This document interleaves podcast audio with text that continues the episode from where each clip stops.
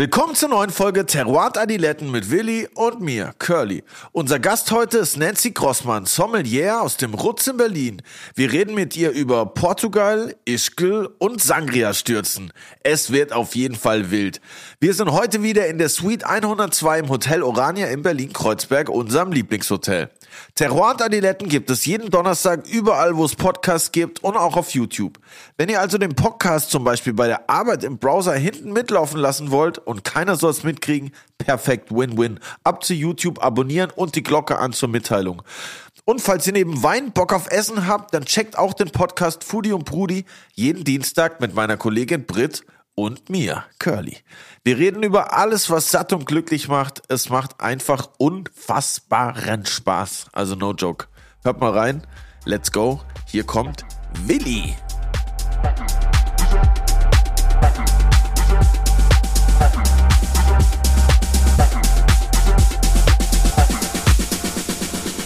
Warst schon wieder mit dem Fahrrad unterwegs am Wochenende. Ich war wieder mit dem Fahrrad unterwegs. ich fahre viel. Ich fahre gerade viel. So, eigentlich ist ja Season Ending schon, aber durch die Aerobica, wo wir waren, sind wir jetzt irgendwie voll motiviert. Und ich war ja bei meinem Freund Sascha Speicher, dem Chefredakteur vom äh, Champagner Magazin und vom Meininger.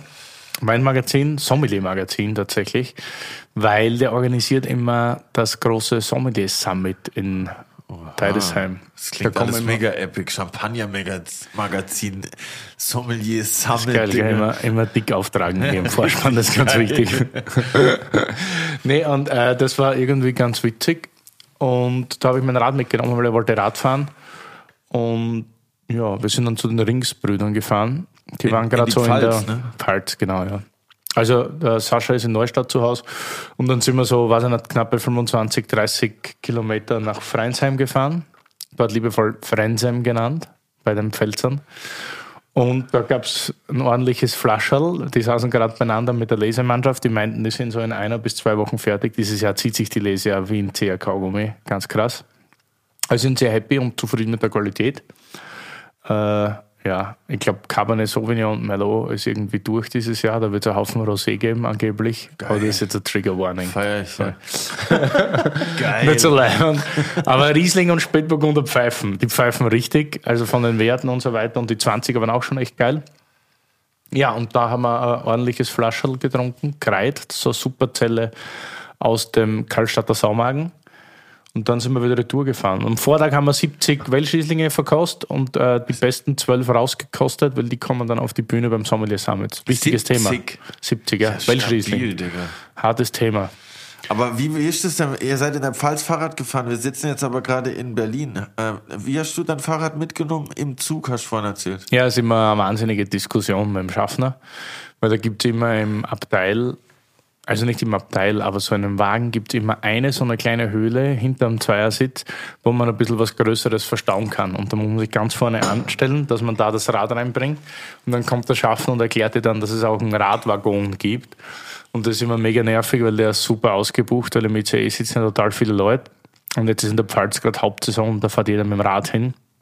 Und der Radwaggon ist natürlich immer viel zu klein.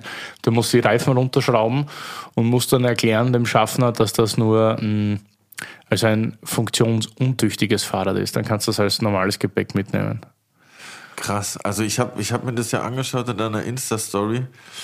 Und ich muss sagen, ich hatte schon auch ein bisschen Bock auf Fahrradfahren. Also sobald ich mal ein E-Bike habe, komme ich auf jeden Fall mal mit. Du bist in Berlin, da brauchst du kein E-Bike, Alter. Das geht gar nicht. Nee, aber wenn du mal in die Weinberge fährst, dann, dann, dann lasse ich mein E-Bike einfliegen und, und komme dahin auf jeden Fall.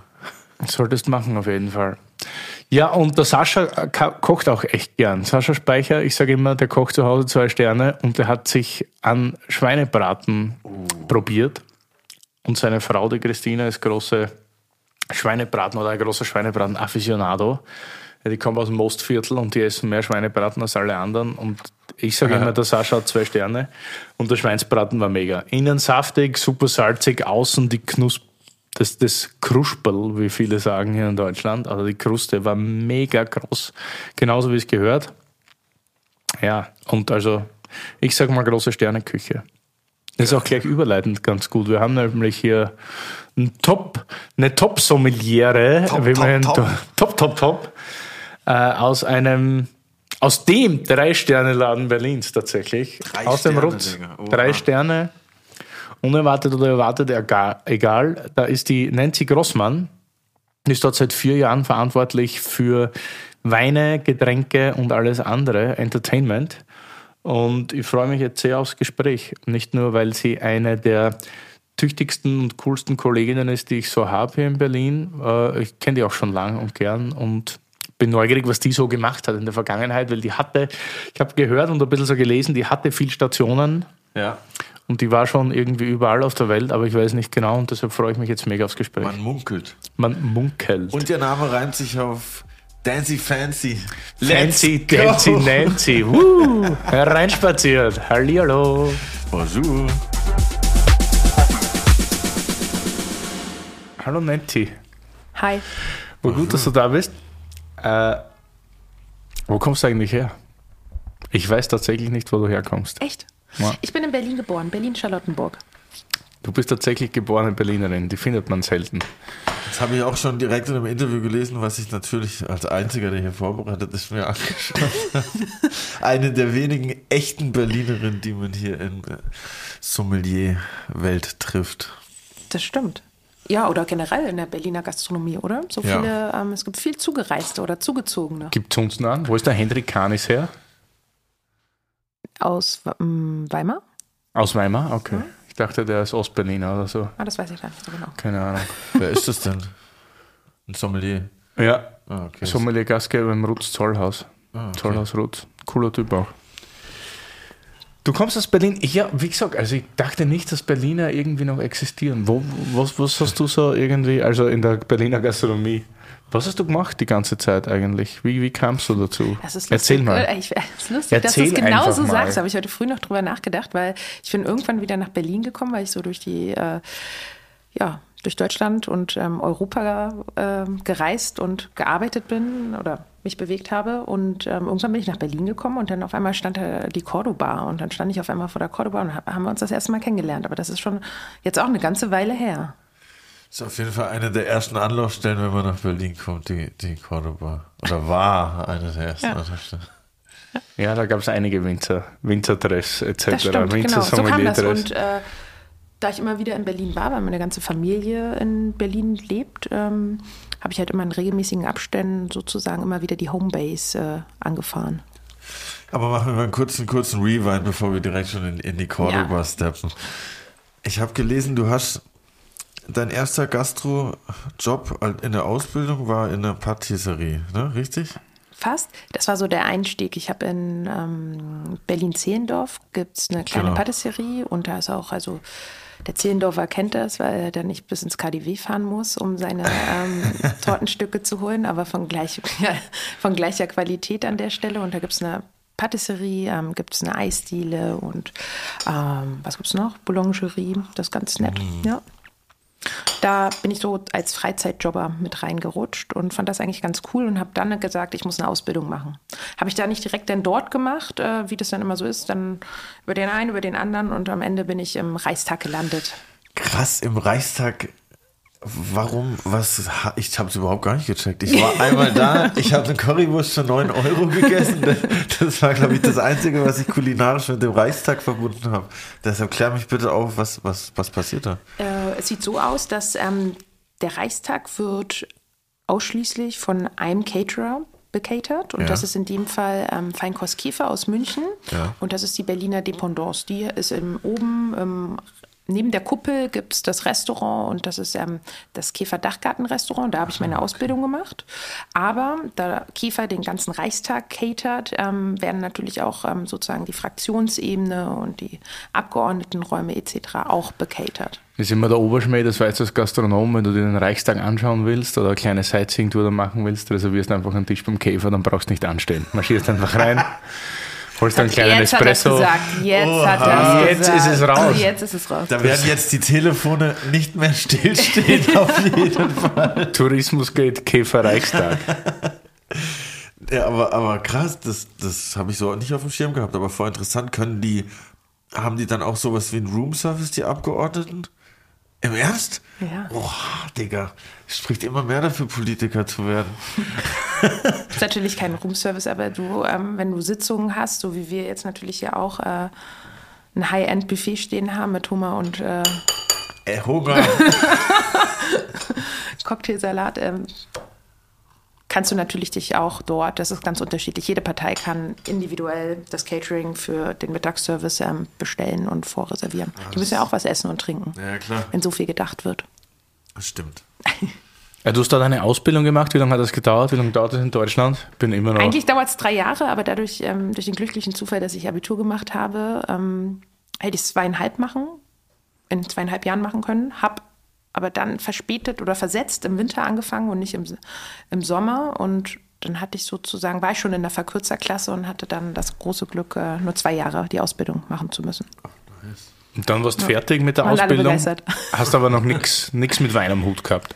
Äh, ich habe schon gemerkt, dass mich das total ja, angefixt hat. Es gibt so, wir haben ähm, ein Sommelier dort damals gehabt vor, ähm, zu der Zeit und wir haben da schon ähm, als Azubis hier und da ein paar Sachen zusammensuchen müssen. Es gab Workshops, wo wir wirklich über Aromen im Wein gesprochen haben und äh, das war, also wir wurden da sehr gepusht. Also es gab nicht so viele Azubis und ähm, da wurde dann auch gesagt, so jetzt, ihr sollt bitte, ähm, aus euch soll was werden und ähm, da haben sich alle ganz viel Mühe gegeben und dann ging das eigentlich schon los. Und ich muss sagen, mich hat es nicht losgelassen und äh, rede heute nach über zehn Jahren immer noch über Wein. Mehr Glaubt man ja gar nicht, wenn man Politiker so in der freien Wildbahn sieht, was die alles so saufen, dass es da extra an Sommelier gab im Reichstag. Wir hatten aber doch in der letzten Folge schon diesen, diesen, welchen, diesen Kabinettspruch von, wem war's? Ich muss es nochmal googeln. Aber was der Shelley hier mit, Ja, Helmut mitgebracht Schmidt war das doch, oder? Nein, nein, nein, nein. Shelley meinte, es war Helmut Kohl, aber dabei war es doch jemand anders. Irgendwas mit Kabinett, Flaschen im, im Kabinett und, und Kabinett im Schrank. Irgendwie Richtig. Darum ging es. Du könntest es ja googeln und dann während der Folge nochmal richtig stellen, lieber Curly. Werde ich, werde ich tun. Haben die, haben die Zuschauer, äh, Zuhörer auch irgendwas, worum sie lachen können? Wo ging es dann hin? Danach ging es direkt nach Portugal. Portugal. Mhm. Wo da? Ähm, Algarve, Süden. ganz im Süden. Ganz im Süden. Direkter Blick aufs Wasser. Also bis von Faro so anderthalb Stunden entfernt und dann kommst du an einen wunderbaren Ort, die Villa Gioia. Das ist in, zwischen Albufera und ähm, Das ist in Portus. österreichischer Hand. Ja, genau. Sehr Didi gut. Koschina, oder? Richtig. Ja, Villa Joya. Das ist so, als Österreicher muss man Urlaub machen in der Villa Joya, wenn man in Portugal ist. Oder im Villa Vita Park. Stimmt. Wie, Beides tolle Orte. wie kam es dahin? Ähm, ich habe Glück gehabt. Die haben in der Ausbildung wirklich ähm, die Herren, die dort gekocht haben zu dem Zeitpunkt, ähm, die haben irgendwann dann, wo, wo es absehbar war, dass meine Ausbildungszeit äh, sich dem Ende neigt, haben sie gesagt, ob ich äh, was ich machen möchte als nächstes. Und ich habe dann ähm, wurde mir die Rolling Pin hingeschmissen und dann gesagt, ja, hier hast du schon mal geguckt, hast du das schon mal gesehen? Und ich so, äh, äh, äh, ja, toll. Also ich hatte überhaupt gar keine Ahnung in dem Augenblick und äh, habe mich dann mal so ein bisschen eingelesen und dann haben die gesagt, ja, mach dir mal Gedanken, ob du das machen möchtest, weil wir könnten Kontakt herstellen. Okay, und dann Initiativbewerbung und ciao nach Nicht Portugal. mal das, nein. Okay. Also es wurde angerufen direkt und ähm, dann war es geklärt. Es war ein Telefonat entfernt. Wie lange warst du da? Also der Küchenchef hat angerufen, hat dort mit ähm, der Joy telefoniert und dann auf einmal hieß es, ja, dann und dann, startklar, Ticket schicken wir. Und dann bin ich, war total schön. Also ich bin dann sozusagen in den Flieger rein, Klamotten mit. Meine Familie hat mich damals noch runtergebracht. Das war erst so ein gemeinsamer Familienausflug, alle runter nach Nice. Faro. Und die sind dann irgendwie in ihr Hotel gefahren und mich hat dann so ein kleines ja, Mercedes abgeholt und schwupp, Shuttle in die Villa Joya. Es war schon ein bisschen, also werde ich nie vergessen an der Stelle, weil es ist schon cool, wenn du da einmal warst. Ihr müsst ihr euch unbedingt mal im Internet angucken oder am besten selber vorbeischauen. Wenn du da die Auffahrt hochfährst, das Tor geht auf und du fährst davor und dann steigst du vor der Villa aus und es ist halt so ein echt mystischer Ort. Und Richtig ist schön. es ein Hotel, Restaurant und Es ist ein kleines Boutique-Hotel, was ähm, vor, oh, ist jetzt auch schon, glaube ich, vor 20 länger Jahren gegründet wurde. Ursprünglich eigentlich wie so eine kleine Schmuckschatulle ähm, ist. Also es ist am Fokus auf High-End Wohnen und High-End Essen und Trinken. Und ähm, der Dieter Kuschina kochte halt schon seit Ewigkeiten. Und ähm, war auch der erste Sternekoch, der, also die ersten zwei Sterne in Portugal an der Stelle. Das war, er war der allererste ist natürlich dann wieder, ne? Also es ist nicht nur so wie in Wien das jetzt ist, dass die ersten drei Sterne beim Juan Amador sind. Ähm, sowas gibt es halt auch von Österreichern in anderen Ländern. Wunderpunkt, er schweigt. da strahlt der Willi. Und ja. warst du dort Sommelier schon? Nein, nein, nein, nein. Da war ich äh, Kommi. Okay. Da war ich Tellertaxi, da habe ich richtig viel geschleppt. Da gab es schön die Silbertabletts ähm, und äh, schön Roomservice und Restaurant äh, komplett. Dann gab es auf zwei also eine große Terrasse, die über zwei Räume bespielt wurde. Und dann wurde ich, äh, habe ich da erstmal schön vom Teller tragen hoch bis zur Station führen. Das, ähm, du entwickelst dich ja, wenn du dann so neu in so ein Team reinkommst, ja. musst du dich erstmal orientieren und später durfte ich dann auch ein bisschen mit Weinen was machen, habe aber auch gemerkt, dass ich natürlich ähm, ein enormer, also das Arbeitspensum war halt schon abgefahren zu der Zeit. Also du hast äh, heißt was? Erklär ruhig. Ähm, du bist morgens. Ähm, ich hatte ich hatte das große Glück, eigentlich den das durfte man natürlich nie laut sagen, eigentlich einen Dienst zu haben, der, wenn der um neun losgeht, aber nur bis um zwölf geht, dass du dann den ganzen Tag eigentlich mehr oder weniger frei hast und dann aber um 20 Uhr nochmal anfängst zu arbeiten, bis um drei Uhr nachts oder auch mal halb vier. Ist aber cool, weil du natürlich dann in der Algarve den ganzen Nachmittag auch am Strand liegen kannst. Ja, geil. Ja, absolut. Legst dich nach der Frühschicht nochmal hin und äh, kannst dann an den Strand gehen und das Wasser genießen, die Umgebung und später dann wieder in den Service gehen. Und ganz entspannt mit den Gästen. Ist ja auch irgendwie gut, oder? Wenn du mit den Gästen entspannt bist. Ich meine, das sind ja so die schönen Zeiten der Gastronomie, die man hier hört. Man bekommt ja im Moment auch äh, sehr schwierige Mitarbeiter, kann ich aus eigener Hand sagen. es werden immer weniger leider. Aufgrund natürlich der Arbeitszeiten, die man so hat. Aber wenn man das jetzt so hört, nicht als Gastronom, kann man ja super spontan oder wenn man jetzt nachkommen will in der Gastronomie, man kann super spontan überall arbeiten in Europa. Das geht ratzi auch an so schönen Plätzen. Mhm. Man kann die Umgebung nutzen. Wenn man irgendwie auf Wintersaison ist, kann man zwischendurch ein bisschen Skifahren, wenn man nicht irgendeinen Knebelvertrag unterschreiben muss. Also es ist schon irgendwie cool. Nicht? Hast und, du absolut recht. Und was natürlich auch mitspielt, ist, wenn man so eine Umgebung genießen kann, kann man natürlich auch dementsprechend entspannter sein zu den, zu den Kunden zu den Gästen. Voll. Es wäre natürlich, also wenn die Terrasse da voll ist, äh, das war, brauchen wir ja nicht drüber reden, ne? wenn es knallt, dann knallt Aber das ähm, lieben wir Gastronomen ja natürlich auch. Und ähm, ich habe super viel gelernt. Ich habe, ähm, das sind so die Kleinigkeiten, ne? wenn du natürlich vorher ähm, im Reichstag, da lernst du halt komplett alles. Ne? Da hast du von Frühstücks, Mittagsservice, Abendservice, hast du alles, vom Abendservice, Bankett, vom Abendservice, äh, à la carte, da ist, bist du ausgestattet. Ne? Da kannst es aber dann komplettes ähm, Menü am Abend dann in Portugal nur noch zu schicken und dann natürlich auch einen ganz anderen Fokus nochmal viel, viel intensiver in die Speisen, in den Serviceablauf, die Aufmerksamkeit, die der, jeder einzelne Gast bekommt, die ja schon fast Zeremonie, wenn der Sommelier an den Gast geht und ähm, die Gläser vorbereitet, die Gläser viniert, wie es Willi vorhin schon gemacht hat. Äh, guter Stichpunkt. Ähm, das war das ist ja wie so, ein kleiner, wie so eine kleine Aufführung, die dann stattfindet. Und die Gäste sind natürlich super entspannt und genießen das ja auch. Die wollen das Voll. ja auch, denn das Entertainment, ne? Da kommt ja dann noch viel zusammen, bestimmt die Location, das Essen, der Sommelier oder die Sommelier. Ja.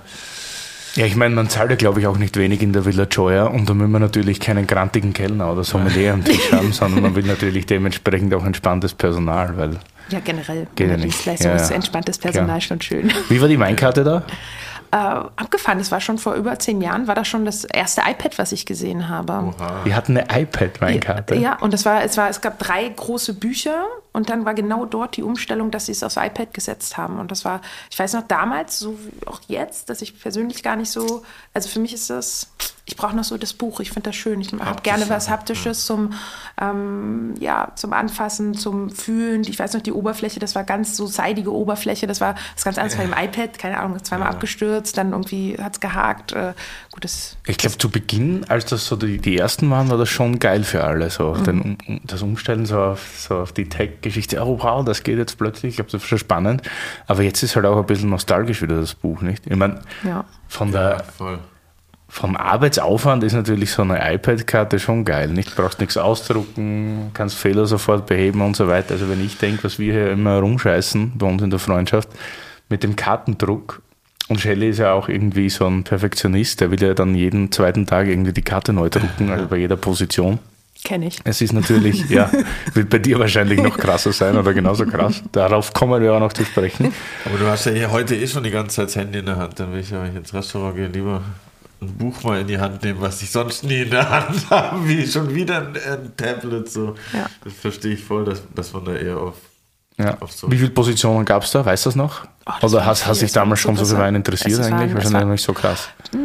Ich habe mich schon sehr interessiert. Ich habe auch gemerkt, dass ich dann nicht die Zeit, die ich gerne hätte, um mich mehr mit Wein zu beschäftigen, dort nicht gefunden habe. Ne? Also weil es war einfach natürlich Ackern und natürlich auch die Umgebung genießen, aber du hast schon dieses Pensum, das war, also muss ich sagen, so direkt aus, aus der Ausbildung, direkt in den Zwei-Sterne-Land, das habe ich schon gemerkt, das musste ich erstmal, ähm, wurde ich zwar auch geerdet und sicherlich auch geeicht, aber ich wusste, dass ich da auch erstmal ähm, mir Gedanken machen muss, in welcher, ähm, in welchem Verhältnis die Arbeit äh, zu meinem restlichen Leben stehen soll. Also das ist schon, das merkst du dann halt einfach auch. Das ist schon sehr exzessiv und intensiv. Ob das Leben die Arbeit sein soll oder so Mhm. ja, mäßig. ja. Wie lange warst du insgesamt da? Ähm, ich war ein halb, also eine Sommersaison war ich dort. Eine Ja, Sommersaison. genau. Okay. Ja. Und wo ging es dann hin? Da bin ich nochmal kurz zurück nach Berlin und dann ging es los, wie du vorhin gesagt hast, mit dem ähm, Hopping sozusagen von nach Österreich bin ich dann gegangen. Du warst, du warst in Österreich. ich war in Wintersaison, Ischgl. oder ja, richtig. Oh yeah. Ja, wo warst du? In Ischgl. Geil. Geil. Baller. Geil. Corona-Stichwort Ischgl. Kann man gar nicht sagen. Da geht's gleich piep. Ach, klar kann man das sagen. Doch, das Und da warst auf, auf einer Wintersaison, oder? Wann war Genau. das? Da, oh, wann war das? Ähm, 09, irgendwie so? 08, 09? Okay. Ja. Gott, so lange. Also Ja. kannst du Skifahren? Du bist eine Berlinerin, die Skifahren kann dann tatsächlich. Ich muss sagen, ich bin dort hingekommen und habe mehr, ich bin mehr Snowboard gefahren, habe aber dann jetzt irgendwann im Laufe der Jahre feststellen müssen, dass ich mit Skiern mich besser bewegen kann als mit dem Snowboard und ähm, bevorzuge das Skifahren, weil das einfach, da kannst du mehr schlampen. Wenn du auch ausge Das will ich gar nicht hören. Ja. Gerade Entschuldigung. Berliner und, und Skifahren sagst, wusstet ihr, dass auf dem Teufelsberg äh, die Leute früher Ski gefahren sind? Ja, da ist ein Lift, glaube ich, sogar. oder? Ja, die hatten da, da gab es eine Strecke, ne? Ich dachte so, what the fuck, euer Ernst? Die wollten da sogar so ein Weltcuprennen veranstalten. Ich dachte mir so, okay, entspannt euch mal, Leute. Okay, nur eine kurze, kurze Berliner Anekdote, sorry, ich wollte euch nicht unterbrechen. Nein, Also, alles das passt doch. Also Snowboarden habe ich gemerkt, ist auf Dauer, es fordert noch mehr den ganzen Körper. Ich finde das Skifahren dann immer ein bisschen entspannter, wenn man jetzt, ja, Ja gut, das kann man so oder das so vielleicht sehen. auf meine körperliche Fitness Man liegt zurückzuführen. doch öfter auf dem Arsch beim Snowboard auf jeden Richtig. Fall. Das Steißbein leidet auf jeden Fall mehr Da beim kom- Snowboard. ja, voll. Das ist echt hart. absolut. Und das beim Skifahren, da bist du halt, ne, da bist du einfach trockener am Ende des, oder schon am Mittag. Werbung! Digi, ich hab's geschafft. Der Fastenmonat ist endlich hinter mir. Oha, krass. Welcome back. Wie war's? Naja, unterschiedlich. Mal leichter, mal härter. Meistens ein bisschen langweilig. das kann ich absolut nachvollziehen, verstehe ich. Und keine Ahnung, ob ich das so lange durchhalten würde. Mein Lieber, da habe ich die perfekte Lösung für dich. Intervallfasten. Da gibt es viele verschiedene Formen. Von sechs Stunden am Tag bis zwei Tage die Woche. Was man auf jeden Fall sagen kann, ist, dass das positiv auf die Gewichtsabnahme und die Reduktion von Körperfett auswirkt und auch auf den Stoffwechsel. Und noch ein paar Sachen. Und weißt du, was ich dir dazu empfehlen kann? Was denn? Natürlich AG1. Aha. Du weißt, das nehme ich ja schon seit über zwei Jahren, aber auch für spezielle Fastenkuren ist es perfekt. Mit seinem niedrigen Zuckergehalt und der hohen Mikronährstoffkonzentration. Einfach ein idealer Begleiter fürs Intervallfasten. Es liefert dir für fast alle Fasten ein Nährstofffundament aus über 70 Inhaltsstoffen, die die positiven Effekte vom Fasten zusätzlich unterstützen. Es hilft deinen Energiestoffwechsel und gesundes Altern von den Knochen und deinem Nervensystem. Das ist natürlich nice. Voll nice. Und dabei ist es more in one. Du musst nicht zehn unterschiedliche Vitaminpillen dir einwerfen. AG1 ist ein Produkt mit mehr als 70 Zutaten aus natürlichen Lebensmitteln, das viele andere ersetzt. Eine tägliche Portion AG1 liefert ein Nährstofffundament aus fünf verschiedenen Produkten. Es macht somit viele Multivitamin- und Mineralienpräparate, Bakterienkulturen, andere Greens-Mischungen und Pilzkomplexe überflüssig. Jeden Morgen ein Scoop AG1 in kaltes Wasser, schütteln, trinken und du musst dir nie mehr Gedanken über dein Nährstofffundament machen. Genau so ein Nährstofffundament brauche ich. Und Gedanken will ich mir auch nicht machen. Nee, Gedanken will sich eh keiner machen. Safe. Und wie komme ich an das geile Zeug ran? Im Abo wird die AG1 ganz entspannt monatlich frei Haus geliefert. Ganz ohne Vertragslaufzeit. Pausieren und kündigen ist jederzeit möglich. Und im Moment gibt es ein besonderes Angebot, mein Lieber. Auf drinkag1.com slash adiletten erhältst du bei Abschluss eines monatlichen Abos einen kostenlosen Jahresvorrat Vitamin D3 und K2 und fünf praktische AG1 Travel Packs für unterwegs im Wert von 41 Euro gratis dazu. Oha, nice. 41 wie die Nummer von Dirk Nowitzki. Wer? Egal, auf jeden Fall alles nur hier bei drinkag1.com slash adiletten. Werbung Ende. Ja, ich bin selten trocken beim Skifahren. Du bist immer so verschwitzt. Immer ein paar Gläser Wein drin. Was haben, was haben wir wie, denn? wie war das für dich Wintersaison in Ischgl? Also das ist ja so, also Westösterreich, das muss man für die Deutschen mal sagen, also das ist natürlich immer sehr touristisch. Also Österreich lebt ja vom Tourismus, vor allem im Westen, Tirol, Salzburg etc. Und Arlberg natürlich auch. Aber es ist halt schon so eine sehr eigene Form von, von Gastronomie. Wie hast du das so wahrgenommen? Ach, es war, ich fand es vom, von der Kulinarik schon auch einzigartig. Also was da so geboten wird und was sie da alles da in die Berge reinfahren, was dann auf den Teller kommt, sehr, sehr hochwertig. Ähm, die Weinkeller sind voll mit allen großen Namen, die du kennst. Natürlich die ganze österreichische äh, Winzerelite und mehr natürlich noch, aber auch also Deutschland ist komplett, Frankreich ist Wahnsinn, Italien, was da drauf ist. Also das fand ich schon sehr faszinierend. Gerade da habe ich dann natürlich gemerkt, dass in Portugal war viel natürlich auch ähm, portugiesische Weine und dann aber ähm, Österreich hat dann so einen kompletten Querschnitt gebracht und da ist natürlich auch, wenn die Leute von der Hütten kommen und dann abends äh, das Menü essen, was da dann für Flaschen noch im Anschluss aufgemacht werden, das ist schon. Äh, Du meinst, da war, War das breite, äh, war das breite gestreutes Feld, was es an Wein gab, beziehungsweise Ja. was konsumiert wurde, wie jetzt in Absolut. Portugal. Ja, das schon, ja. Absolut, weil da in Portugal bist du natürlich auch noch mal ein bisschen empfänglicher für die Port Du sitzt an einem Atlantik, du Ja, möchtest ein bisschen portugiesischen Wein trinken und gerade auch spanischen. Das war da der, eher der Fokus. Ja, absolut.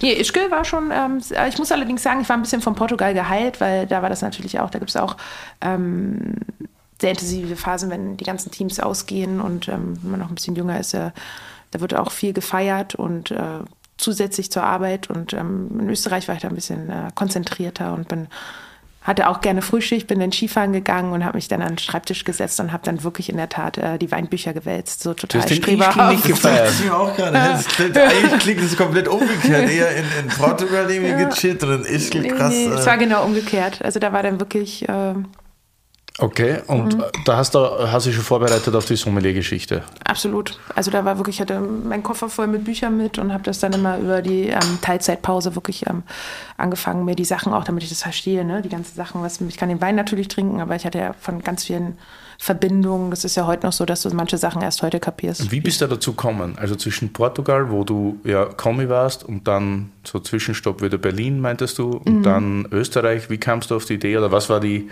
Initialzündung, dass du jetzt sagst, okay, Wein ist dein Ding? Du willst jetzt da mehr.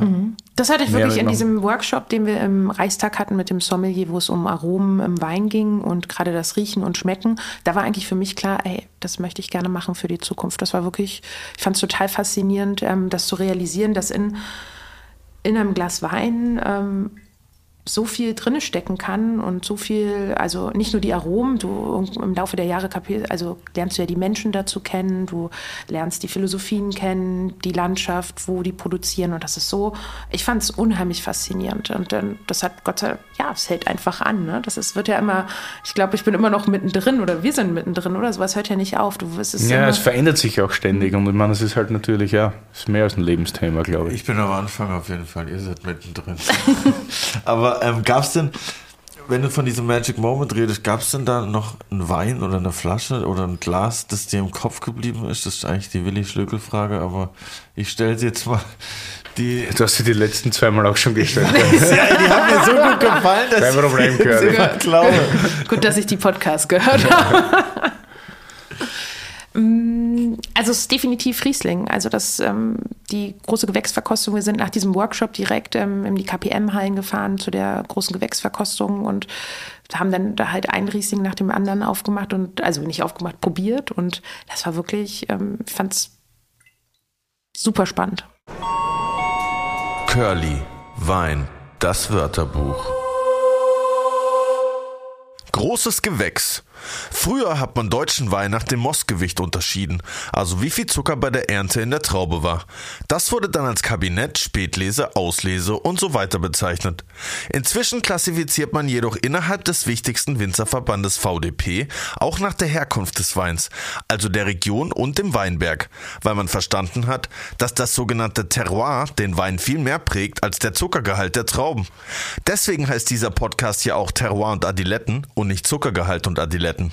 Das große Gewächs, auch GG genannt, ist die deutsche Version eines Grand Cru, also die beste Lage, kombiniert mit bestimmten Anforderungen an den Wein.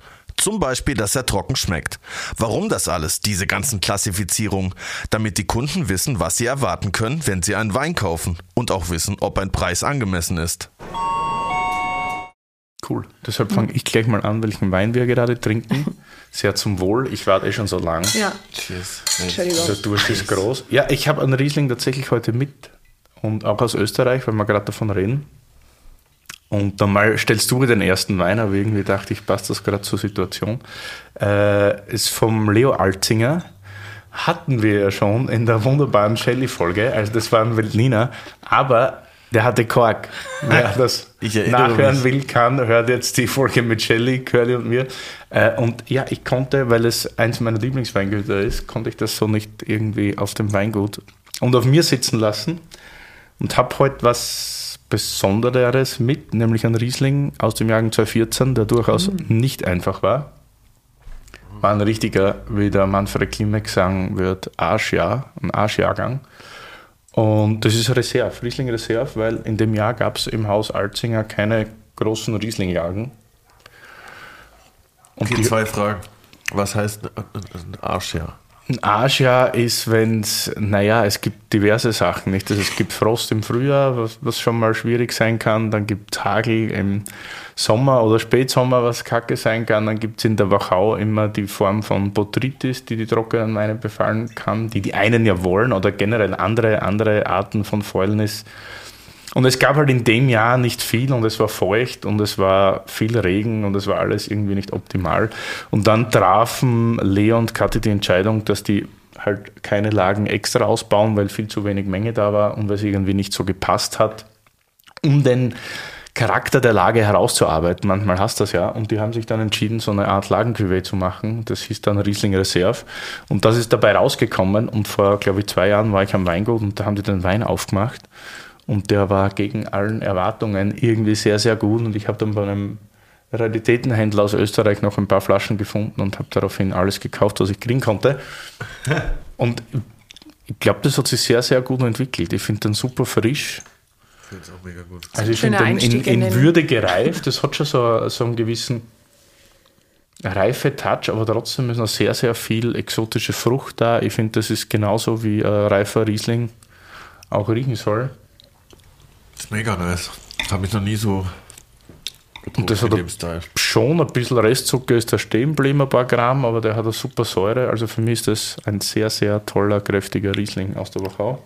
Also Reif hört sich jetzt schon so alt an, aber der Wein hört, das finde ich noch super frisch. Ne? Es hat so eine Ja. kühle Struktur auch mit bei, da ist nichts fett. Das ist ganz ein richtig schöner Einstieg so in den Podcast. Schon, gell? ne? Ja, sehr Ja. smooth, sehr ähm, trinkig. Ja, und das ist natürlich auch, wenn du sagst, du warst im, in Westösterreich, also in Ischgl, ich glaube, also Wachau ist ja dort irgendwie palettenweise wird dort Ja, also- verscherbelt und verkauft und ich glaube, das ist auch dort das wichtigste Gebiet, was großteils verkauft wird. Und jetzt dachte ich, das passt irgendwie zum Thema. Und meine Schuld ist getilgt, der Alzinger pfeift heute und korkt nicht und deshalb bin ich ganz happy. Gut gedacht, Willi. Kork ist immer was Schreckliches, ich hasse es. Was macht ihr denn? Was gab es schon mal so einen richtig awkward Moment bei euch, wo, wo jemand so eine richtig krass teure Flasche bestellt hat und die gekorkt hat? Ja, ich glaube, den, den Awkward Moment hatte jeder Sommelier mehrere Male. Ist es dann eigentlich, ist es, ist es dann für beide halt einfach scheiße, oder? oder ja, ich weiß nicht, willst du was dazu sagen? So, ich wüsste da jetzt schon irgendwas zu sagen, aber mach du mal. Du bist ja der Gast heute. Bevor sie unter ähm, die Gürtellinie geht, sag lieber du was. Naja, es ist. Du hast natürlich, ähm, unser Interesse ist, ist es ja, den Wein perfekt an den Gast zu bringen und ähm, im Idealfall, wenn es ein gereifter oder sehr hochwertiger Wein ist, dann möchtest du natürlich auch, dass es einfach keinen Fehler hat. Das ist natürlich immer die Frage, inwieweit man das dann erkennt. Das ist, glaube ich, gar nicht so einfach für jemanden, der den Wein vielleicht gar nicht so oft trinkt, dass dann manchmal ist es, glaube ich, schwierig zu erkennen, oh, hat er jetzt einen Kork oder hat er nicht einen Kork, ja. hat er einfach nur einen Fehler oder einen Schmecker. Es ist super ärgerlich, ähm, gerade wenn der Wein lange selber oder vom Weingut äh, gelagert wurde. Ähm, ja, da gibt es nichts, ne? muss weg. Und, und gibt es da auch, aber im Endeffekt ist es dann einfach, da kann man ja nichts dagegen machen. Oder? also, schau, das war jetzt die Antwort eines, eines Drei-Sterne, also einer Drei-Sterne-Sommelier. Äh, eigentlich ist es ja so, dass der Sommelier natürlich sowas aussondern soll, aber das Sommelier muss ja am Ende des Tages auch Geld verdienen, nicht? Also ich glaube. Deswegen gibt es Spritzer? In oder? manchen, na, aber nein. Ich weiß es nicht. In manchen Situationen, glaube ich, geht man das Risiko ein, dass man schon merkt, dass der Wein jetzt nicht 100% ist, aber den Gast dann trotzdem kosten lässt. Also jetzt mit Augenzwinkern. Und wenn ihm der Wein dann so gefällt, wie er ist, dann will ich ihm dann auch nicht mehr sagen, dass der korkt. Und will ich ihn nicht mehr wegnehmen, sozusagen. Oh, jetzt kommt keiner mehr ja, Das ist aber echt russisches Roulette. Du weißt nie, wer vor dir sitzt und wie weit derjenige, ähm, da musst du dann, ne? Ja. Also ich merke es beim, also das ist etwas, wo du, das kann echt nach hinten losgehen. Ja. Ne? Also wenn du da jemanden unterschätzt, der vielleicht schon, nur weil es jetzt, weil du jetzt irgendwie denkst, oh, der schmeckt es nicht, ja, und dann ähm, schmeckt das aber, also mach mir da fast. Äh, Probierst du jeden Wein vorher? Mhm. Jeden, mhm. den du aufziehst, mhm. probierst. Mhm. Ja, ich komme manchmal nicht dazu. Man also, hat Stress und dann lässt man einen Gast vorher schon probieren irgendwie, wenn man zieht den Korken raus, man wird dann vielleicht auch ein bisschen betriebsblind, riecht nur kurz dran, dann ist der Kork vielleicht okay und dann gießt man schnell einen Probeschluck allein. Und wenn dann der Gast sagt, er passt, dann passt er. Und später kommt man vielleicht mal dazu dann, dass man einen Schluck probiert, ja und der lädt da vielleicht sein Date ein für eine 200-Euro-Flasche, dann kannst du ja, wenn die Dreiviertel der Flasche nicht weg ist, dann sagen, Alter, der korkt. Das geht. Was glaubst du, wie schämend das wäre? Da musst du natürlich ja, das runterdrücken, ja, ja, das Schluckerl, wo du dir denkst, so, Alter, der korkt. Gell?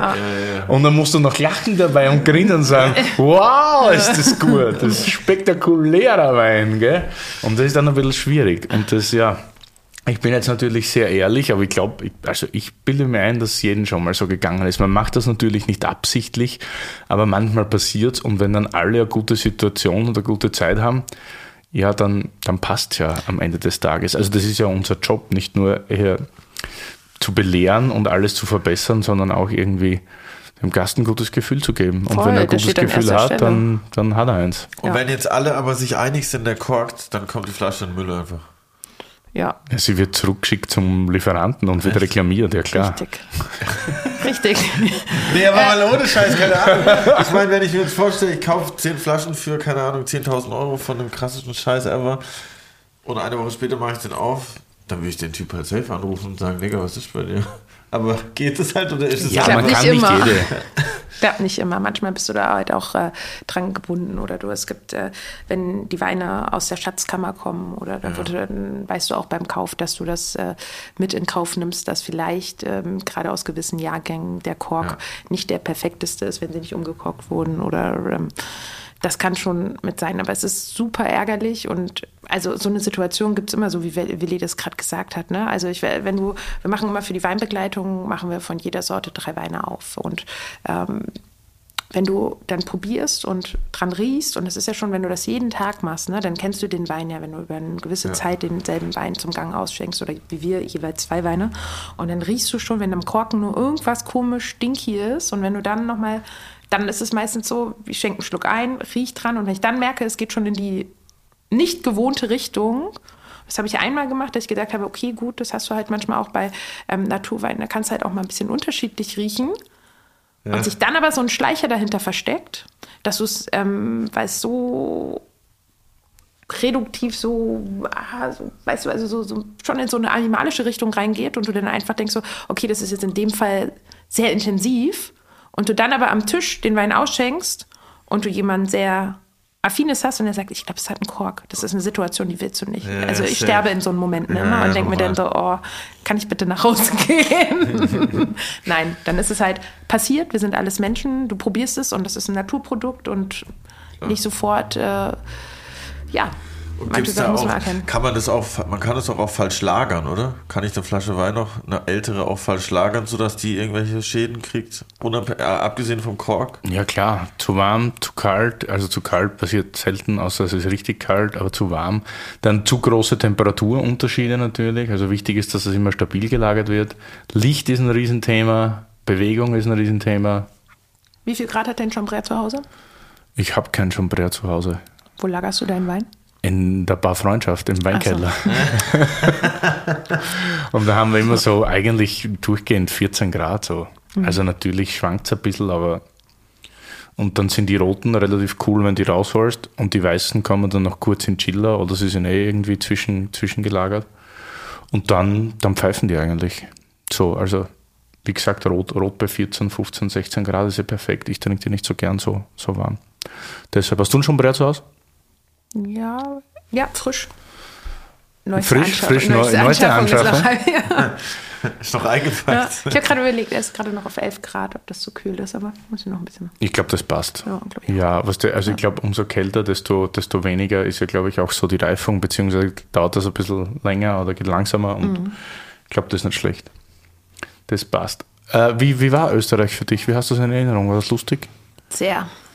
Also ich muss sagen, die gerade wenn du mittags auf die Piste hochfährst und dann zwei, drei Abfahrten machst, das ist so schön. Ne? Also das ist einfach, also es ist Geil, keiner denkt aufs Arbeiten. Ja. Das Skifahren war so geil in der Wintersaison. ja, es ist einfach so. Es ist, es ist wirklich mega. Ja, da gehst natürlich machst du morgens, also, also ich fand das, also ich hatte ja die gute Grundausbildung an der Stelle, also eine Runde Frühstücksservice, dann hast du was für dich gemacht und äh, für, für den Körper, für den Kopf und heiß geduscht und ab in den Abendservice und dann ging es da halt ab mit äh, den unterschiedlichsten Flaschen, das da alles so und viel gepaukt und dann war dann Sommelierzeit. Du, ich habe immer kontinuierlich weiter dran gelernt und mir, war- du musst ja zwei Jahre arbeiten, bis du diese Weinschule besuchen kannst. Und ähm, das habe ich halt gemacht. Das habe ich dann von Österreich gegen Erklär mal, was hast du gemacht? Den IHK-Sommelier. Ja, Erklär genau. mal, wie das abläuft. Du musst eine Ausbildung in der Gastronomie oder im Handel haben. Dann musst du jeweils zwei Jahre deinen Beruf ähm, ausüben und dann kannst du dich sozusagen dafür anmelden. Damals war es noch so, dass du es innerhalb von einem Jahr machen konntest, dass du zwei Tage Schule hattest. Oder war das ein, zwei? Ungefähr, ja. Ja. Ich glaube, heute ist das auch verkürzt, dass du es komprimierter machen kannst. Ähm, ich habe das halt über ein Jahr gemacht, weil ich gesagt habe, ich, mir war bewusst, nachdem ich da in Österreich das erste Österreich-Buch in der Hand hatte, und dann habe ich mir gedacht, okay, wie viele weitere Weinländer gibt es? Ähm, das Fass hat keinen Boden und Dauert ein bisschen länger. ja, dau- auf jeden Fall. Und von daher ähm, habe ich da versucht, so ja, einfach mich langsam ranzuarbeiten. Und das hat dann ein Jahr gedauert. Ich, und ich habe auch, auch wenn Prüfungen zwar bestanden, aber mir war klar, dass da noch so viel in meinem Kopf äh, fehlt und gerade was auch getrunken und geschmeckt werden noch muss. Und ja, das ist never ja- ending story. Du warst ja eine der ersten Sommel IHK-Sommelier-Absolventen in Berlin. Gab es das vorher nicht, dieses äh, Modell oder diese Ausbildung? Oder gab Mhm. es vorher einfach keine Frau, die das gemacht hat? Oh, doch, doch, doch, doch. Also da, ich glaube, die Grundsteinlegung hat vor vielen, vielen Jahren ähm, mit Paula Bosch in München stattgefunden. Ähm, also da gibt es auf jeden Fall schon äh, Damen, die Vorreiter waren an der Stelle und ganz viel für die Gastronomie gemacht haben. Du hast, heißt, du hast sozusagen für Berlin die Flagge rausgehalten als erste. Hm, Wenn ich jetzt so überlege, von den Damen, glaube ich, ja. Sonst war es immer eher so ein bisschen Männerdomäne, ne? Würde ich schon, ja. Ja, ich denke schon, ja. Ja, ja. Aber ich glaube, da hat sich sowieso gerade sehr, sehr viel gedreht. Wenn du dir mal guckst, in, gerade wenn wir mit dem Zombie Summit guckt, ich glaube, das ist immer sehr, ähm, da hat sich viel getan, oder? Da Ich finde auch, ja. Also ich glaube, im Moment ist, ist die Branche schon gut äh, gesättigt, auch mit, mit Frauen. Also Ja. wir hätten natürlich gern noch mehr. Aber ich glaube, also ich glaube, Somm- Sommelier ist, ist jetzt auch ein ganz guter. Also ich hätte jetzt nicht das Gefühl, dass du irgendwie weniger verdienen würdest als, als ein Mann in deiner Stelle oder so irgendwie. Weiß ich nicht. Ich glaube, das ist so, keine Ahnung, das Thema wurde ja auch. Spannendes auch Thema. Gut, ja, spannend, sehr spannendes Thema sogar, aber wurde ja, glaube ich, auch schon gut besprochen mit, mit Marie-Anne Wild im Podcast. Mit ihr, also ehemals Raue, kann man ja unbedingt nachhören mit dir, das ist ja super. Hast du schon Äh, gehört? Habe ich mir natürlich angehört. Sehr gut. Fand ich sehr gut. Ja. Du, und dann, seit wann bist du eigentlich dann, wie, wie kamst du ins Rutz? Also ich habe die Schweiz verlassen. Dann hat man gemerkt, dass der Radius immer wieder kleiner wurde in Richtung Berlin. Und dann habe ich noch einen kurzen Abstecher in Bayern gemacht. Also was heißt kurz, war dann auch über ein Jahr. Und dann nochmal, ähm, ja, gerade so Tegernsee weiter nach München. Und dann bin ich wieder zurück nach Berlin. Homebase war dann wieder der Reichstag. Und dann habe ich die Schule angefangen und dann habe ich, ja, es war ganz lustig. Ich habe beim letzten Podcast gehört, ähm, dass du dich im Rutz beworben hattest. Ja, stimmt. Ja. Ähm, eine ähnliche ähm, Situation hatte ich auch. Ich hab, war dann fertig mit der Weinschule und ähm, wollte dann halt natürlich, mir war klar, ich bin jetzt kein fertiger Sommelier, ich brauche jetzt nochmal ähm, Lehrmeister und habe mich im Rutz beworben. Es war eigentlich die erste Stelle, wo ich wieder in Berlin war, dass ich gesagt habe, so, das würde jetzt Sinn machen, auch gerade von diesen vinophilen Anklängen, weil es Rutz ja einfach sehr, sehr bekannt ist für Wein an der Stelle. Und für mich, ich weiß auch irgendwie so, die ersten Male, wenn man irgendwie essen war, da war ich schon mit meiner Mama im Rutz und äh, da arbeitet man ja immer so Sachen ab, wo man immer gewesen sein muss an der Stelle.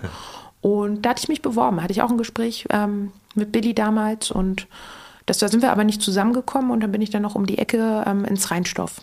Werbung. Willi, jetzt musst du sehr stark sein. Wieso, wo sieh's? Naja, du hast doch so abgehatet über den Autohändler, der euch den neuen Bulli noch nicht geliefert hat, weswegen Lou für eine Woche irgendwo in der Pampa warten musste. Erinnere mich nicht daran. Doch, Alter. weil ich dir jetzt auch mal was beibringen kann. Kennst du See You Camper? Nee, nie gehört. Was ist das? Das ist vor allem erstmal richtig nice. Bei You Camper kannst du online Wohnmobile in über 20 Ländern buchen. Mit paar Klicks kannst du das Ding konfigurieren und Add-ons dazu buchen. Das Ganze mit einer riesigen Auswahl, über 150 Vermieter weltweit. Vom kleinen Truckcamper bis zu riesigen Luxus-Motorhomes. Alter, echt? Wie jetzt? Und ich habe mir extra einen Bulli gekauft? Ja, da frage ich mich auch, wieso du das gemacht hast. Hättest du mich mal vorher gefragt. Aber du kannst You Camper trotzdem nutzen. Du kannst nämlich auch einfach was mieten für einen Urlaub und eine Tour in nicen Weinländern wie Frankreich, Italien, Spanien, in den USA, Australien oder Kanada. Na gut, das ist nicht so ein Weinland, glaube ich, aber you get the point. Alter, das klingt Mörder. Safe. Wollen wir nicht mal eine Tour machen durch Piemont oder Burgund oder so? Und dann schön oben auf dem Morachet pennen? Eigentlich habe ich immer Bock, aber hast du überhaupt schon wieder den Führerschein? Nein, noch nicht. Aber bekomme ich bald. Ist jetzt schon sowas von verjährt alles und wenn ich ihn hab, geht's los. Klingt nice, Digi. Und wie funktioniert das Ganze? Einfach auf www.cu-camper.com gehen und wir wären ja nicht wir, wenn wir nicht ein fancy Goodie für euch hätten. Mit dem Gutscheincode CU-TA24 spart ihr bei allen Buchungen ab 1500 Euro 50 Euro ein. Das Ganze ist einlösbar bis zum 31.12.2024. Das war viel Info. Sag nochmal, komm. Auf www.cu-camper.com Gutscheincode CU-TA24 eingeben und ihr spart 50 Euro bei allen Buchungen ab 1500 Euro. Das Ganze geht bis Ende diesen Jahres, also bis 31.12.2024. Alle Infos wie immer in den Shownotes. Und natürlich erst parken, dann Wein trinken. Ich scroll schon, ey. Da sind echt ein paar richtig geile Dinge dabei. Werbung Ende! Für einen, Stimmt, das hatte Ja. damals ja auch schon zwei Sterne, gell? ja, da, da hat das Rutz noch einen Stern gehabt. Okay. Oh, das war, genau, und da hat das Rheinschaft zwei. Ja, und da hat das dann besser gepasst in dem Augenblick und dann bin ich darüber. Der Ivo hatte da damals noch einen Sommelier gesucht, ähm, was eventuell einen Wechsel gegeben hätte, wie das manchmal so ist. Das hat er nicht so ganz hingehauen. Ähm, der eine bleibt länger, aber auch eine tolle Station an der Stelle. Und dann bin ich halt äh, weitergezogen. Hab dann aber ähm, gemerkt, oh, ähm, möchte jetzt wirklich noch ein bisschen mehr machen mit Wein. Und dann hatte ich die Begegnung mit ähm, Familie Schmidt vom Weinladen Schmidt. Und ähm, Anja Schmidt hat zu mir gesagt, ja, ach, sie suchen. Also wenn ich ja, eine lustige Geschichte an der Stelle. Ich werde nicht weiter ins Detail gehen. Auf jeden Fall hat sie gesagt, ähm, also das Imperium ist groß, wir finden da sicher was. Und ähm, am Ende äh, die Kurzfassung jetzt. Und ähm, ich bin dann für drei Jahre in den Handel gegangen. Ich habe in der Kollwitzstraße drei Jahre den Weinland Schmidt, ähm, die Weinland Schmidt-Filiale geführt. Und das war nochmal, also das hat mir unheimlich viel gebracht, weil du natürlich nochmal ganz, ganz intensiv ein Portfolio kennenlernst und Winzer und äh, alles nochmal, die Branche auch von einem anderen Blickwinkel kennenlernst. Und da bin ich dann nach drei Jahren nochmal weg. Ja. Also du bist dann, weil dir das Gespräch oder die Schmidt sympathisch waren, ich finde ihn nämlich auch super, die beiden, äh, hast du die Gastronomie verlassen, bist in den Handel gegangen und aber damals schon mit dem Gedanken, dass da dann wieder Gastronomie sein wird, oder? Ich, du stellst ja irgendwann immer so die Frage, weil es wäre schon gut, wenn du noch so einen Plan B hast, weil Gastronomie, wenn du es ähm, sehr intensiv betreibst, du dir schon immer irgendwie auch so den Gedanken machen kannst, was ist denn, wenn irgendwas nicht mehr funktioniert oder du körperlich nicht mehr in der Lage dazu bist, was ist dein Plan B einfach dazu? Jung und tatkräftig äh, ist man da ja immer sehr optimistisch, aber du musst einfach auch die Gedanken machen, wie es dann natürlich weitergeht, wenn es jetzt nicht ich sage jetzt mal, nicht so, ist jetzt alles gut verlaufen, wunderbar, ne? aber es gibt natürlich auch den ähm, Weg, wenn ich jetzt sagen würde, mein Körper kann das nicht mehr. Es ist halt schon eine körperliche Belastung an der Stelle. Und ich wollte halt einfach da, ja, es war so ein Zeitpunkt, wo ich gesagt habe, gut, was mache ich jetzt in Berlin? Es gab für mich keine weitere ähm, Option an der Stelle. Und dann habe ich gedacht, gut, dann mache ich das mit dem Weinhandel. Und konnte man, konntest du dich da so richtig nochmal mit verschiedenen Regionen, Ländern beschäftigen, weil wir hatten in der letzten Folge, hat Shelley auch gemeint, so, dass man das auch oft so abarbeitet. Man sagt so, okay, man befasst sich jetzt mit der Region in Frankreich, wenn ich mich da gut fühle, äh, gehe ich zur nächsten. So, das stelle ich mir in einem Weinladen eigentlich optimal vor. Ähnlich, also du hast ja genau, du hast einmal im Monat hast du Workshops gegeben, hast ähm, ja Gäste, die sich Karten kaufen konnten und dann hast du mit den Verkostungen durchgeführt. Da bereitest du dich natürlich ähm, ganz individuell vor. Du hast auch ganz andere Freiheiten. Also es waren immer große Weinproben. Ich glaube, ich, ich, war ja auch mal lang, also nicht direkt im Handel, aber ich habe in einer großen Handelskette gearbeitet, bei Wein und Co. in Österreich. Und das war so ein Dualsystem. Die hatten Shops und Bars in einem. Nice.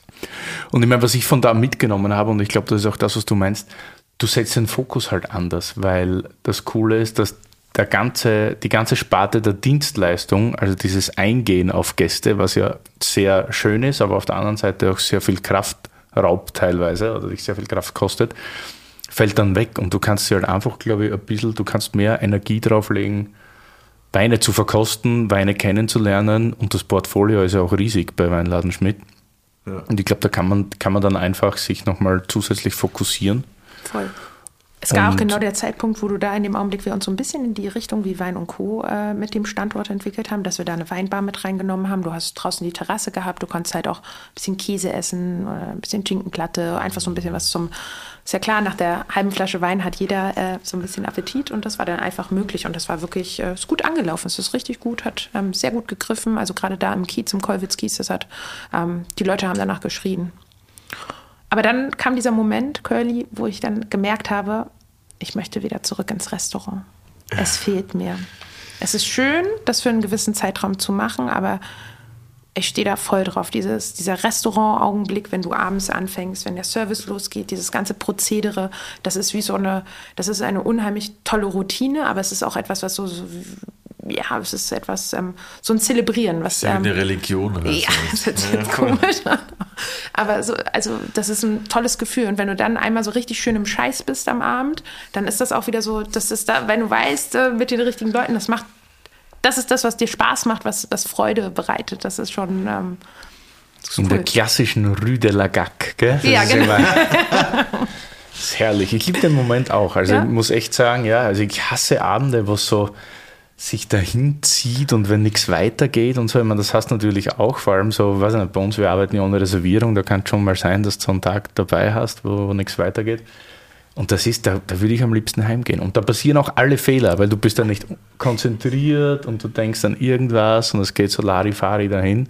Aber wenn es dann so knüppelhart dahin geht, so die besten Abende. Du bist dann, ja, du bist dann drin und dann sitzt dann bei deinem Feierabend Schorle Bier, Wein, whatever. Und dann denkst du so, wow, das war halt geil. So einmal richtig rangenommen geworden zu sein, gell? aber dann trotzdem irgendwie so erhobenen Hauptes und happy das Lokal zu verlassen. Das ist einfach schön. Ich finde das auch super.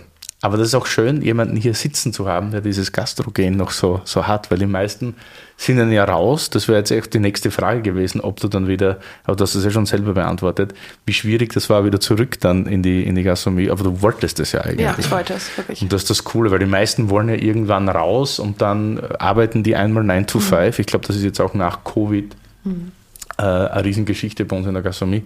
Die Leute kommen nicht mehr zurück, die wollen dann nicht mehr Wochenends arbeiten, die wollen nicht mehr abends arbeiten.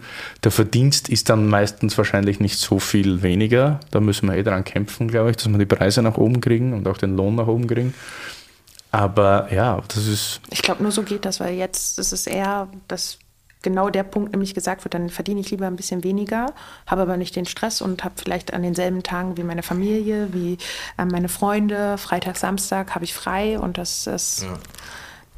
absolut nachvollziehbar. Ne? Absolut nachvollziehbar. Es können, also, aber das ist, liegt an uns, das attraktiver zu gestalten.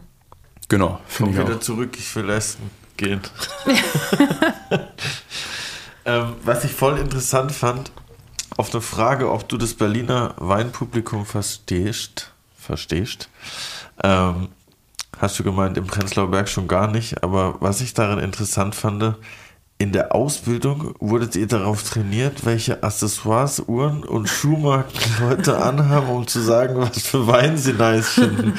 Okay, was finde ich denn für Wein nice? Mm, also das ist nicht direkt in der Ausbildung, ähm, hat das nicht stattgefunden. Also das ist, ähm, das ist, glaube ich, etwas, was du dir im Laufe der Jahre in der Gastronomie ähm, bekommst du einen Blick dafür. Ähm, es ist jetzt sehr oberflächlich aber es ist so.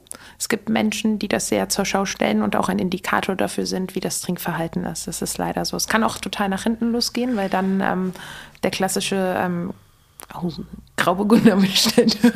Ja, Ausnahmen bestätigen da bestimmt Aber ähm, du bist es schon, ähm, das ist schon auch in Berlin ist es halt sehr unterschiedlich einfach. Da kannst du, das ist nämlich genau die Sache, dass es da halt nicht irgendwie kategorisierbar ist. Aber so gerade in München, wo ich das auch sehr intensiv äh, so miterlebt habe, da war das einfach schon wenn die entsprechende Uhr am Arm ist, ne? Oder du weißt, welches Auto da weggepackt wurde, gerade irgendwie, wenn das einer von eins von den Autos ist, wo es nur zehn in Deutschland von gibt, dann weißt du auch, also ja, musst du jetzt nicht auf den Euro gucken bei deiner Empfehlung. Ja, ja ne? okay, verstehe. Also, Nee, nee, das gehört ja aber auch dazu. Man muss ja auch, also ich meine, wenn ich jetzt ins Studio gehe mit jemand und, und Songs schreibe, dann äh, geht es jetzt zwar nicht äh, um den Euro in erster Linie, also auch, aber nicht, sondern da denke ich, sieht man ja aber auch schnell, okay, die ersten fünf Minuten habe ich auch immer schnell schon einen Eindruck, wie könnte der jetzt Sachen sagen oder was für Musik könnte der gut finden. Ich glaube, mhm. da entwickelt man einfach schnell so eine Art Menschenkenntnis in einem bestimmten Bereich halt, das gehört ja auch einfach dazu, glaube ich, um halt dann den Beruf auch so machen zu können, wie ihr den macht, so, weil deshalb äh, gehe ich ja zu einem Sommelier, Sommelier. Es ist super wichtig einfach, dass du auch, ähm, ich finde es immer halt, dass es, es gibt immer unterschiedliche Levels, in denen du dich in der, also wo Menschen sich auch bewegen. Und das ist für Menschen halt manchmal ganz normal, dass sie jeden Tag irgendwie 500 Euro für Essen und Trinken ausgeben. Aber das hat nicht jeder diesen Luxus an der Stelle. Ja, und wenn Menschen sich das halt wirklich auch, also einfach zusammengespart haben und gesagt haben, das ist jetzt mein Jahreshighlight, dass ich dahin gehe, um das zu genießen. Ich finde, da muss man trotzdem mit diesem Fingerspitzengefühl rangehen, dass der Gast sich am Ende nicht doof fühlt, weil es muss, also so, ne, also der eine hat sich schon genau vorher überlegt, hat online sich die Weinkarte angeguckt, hat gesagt, ja. ich möchte lieber ähm, eine Flasche für Preis X trinken und möchte einen tollen Abend haben, möchte jetzt aber nicht unbedingt irgendeine Überraschung durch den Sommelier erleben, indem mir XY empfohlen wird. Ist auch immer so ein heikles Thema. Oder die Weinbegleitung ist mir einfach too much, verstehe ich vielleicht auch gerade jetzt in dem Abend. Also bin damit glücklich und das ist halt super individuell und da muss man, finde ich, ganz, ganz wichtig, weil es wirkt auch schnell genau das, ne? Belehrend, abschreckend und das soll es ja gar nicht sein. Es soll ja Bock auf mehr machen eigentlich.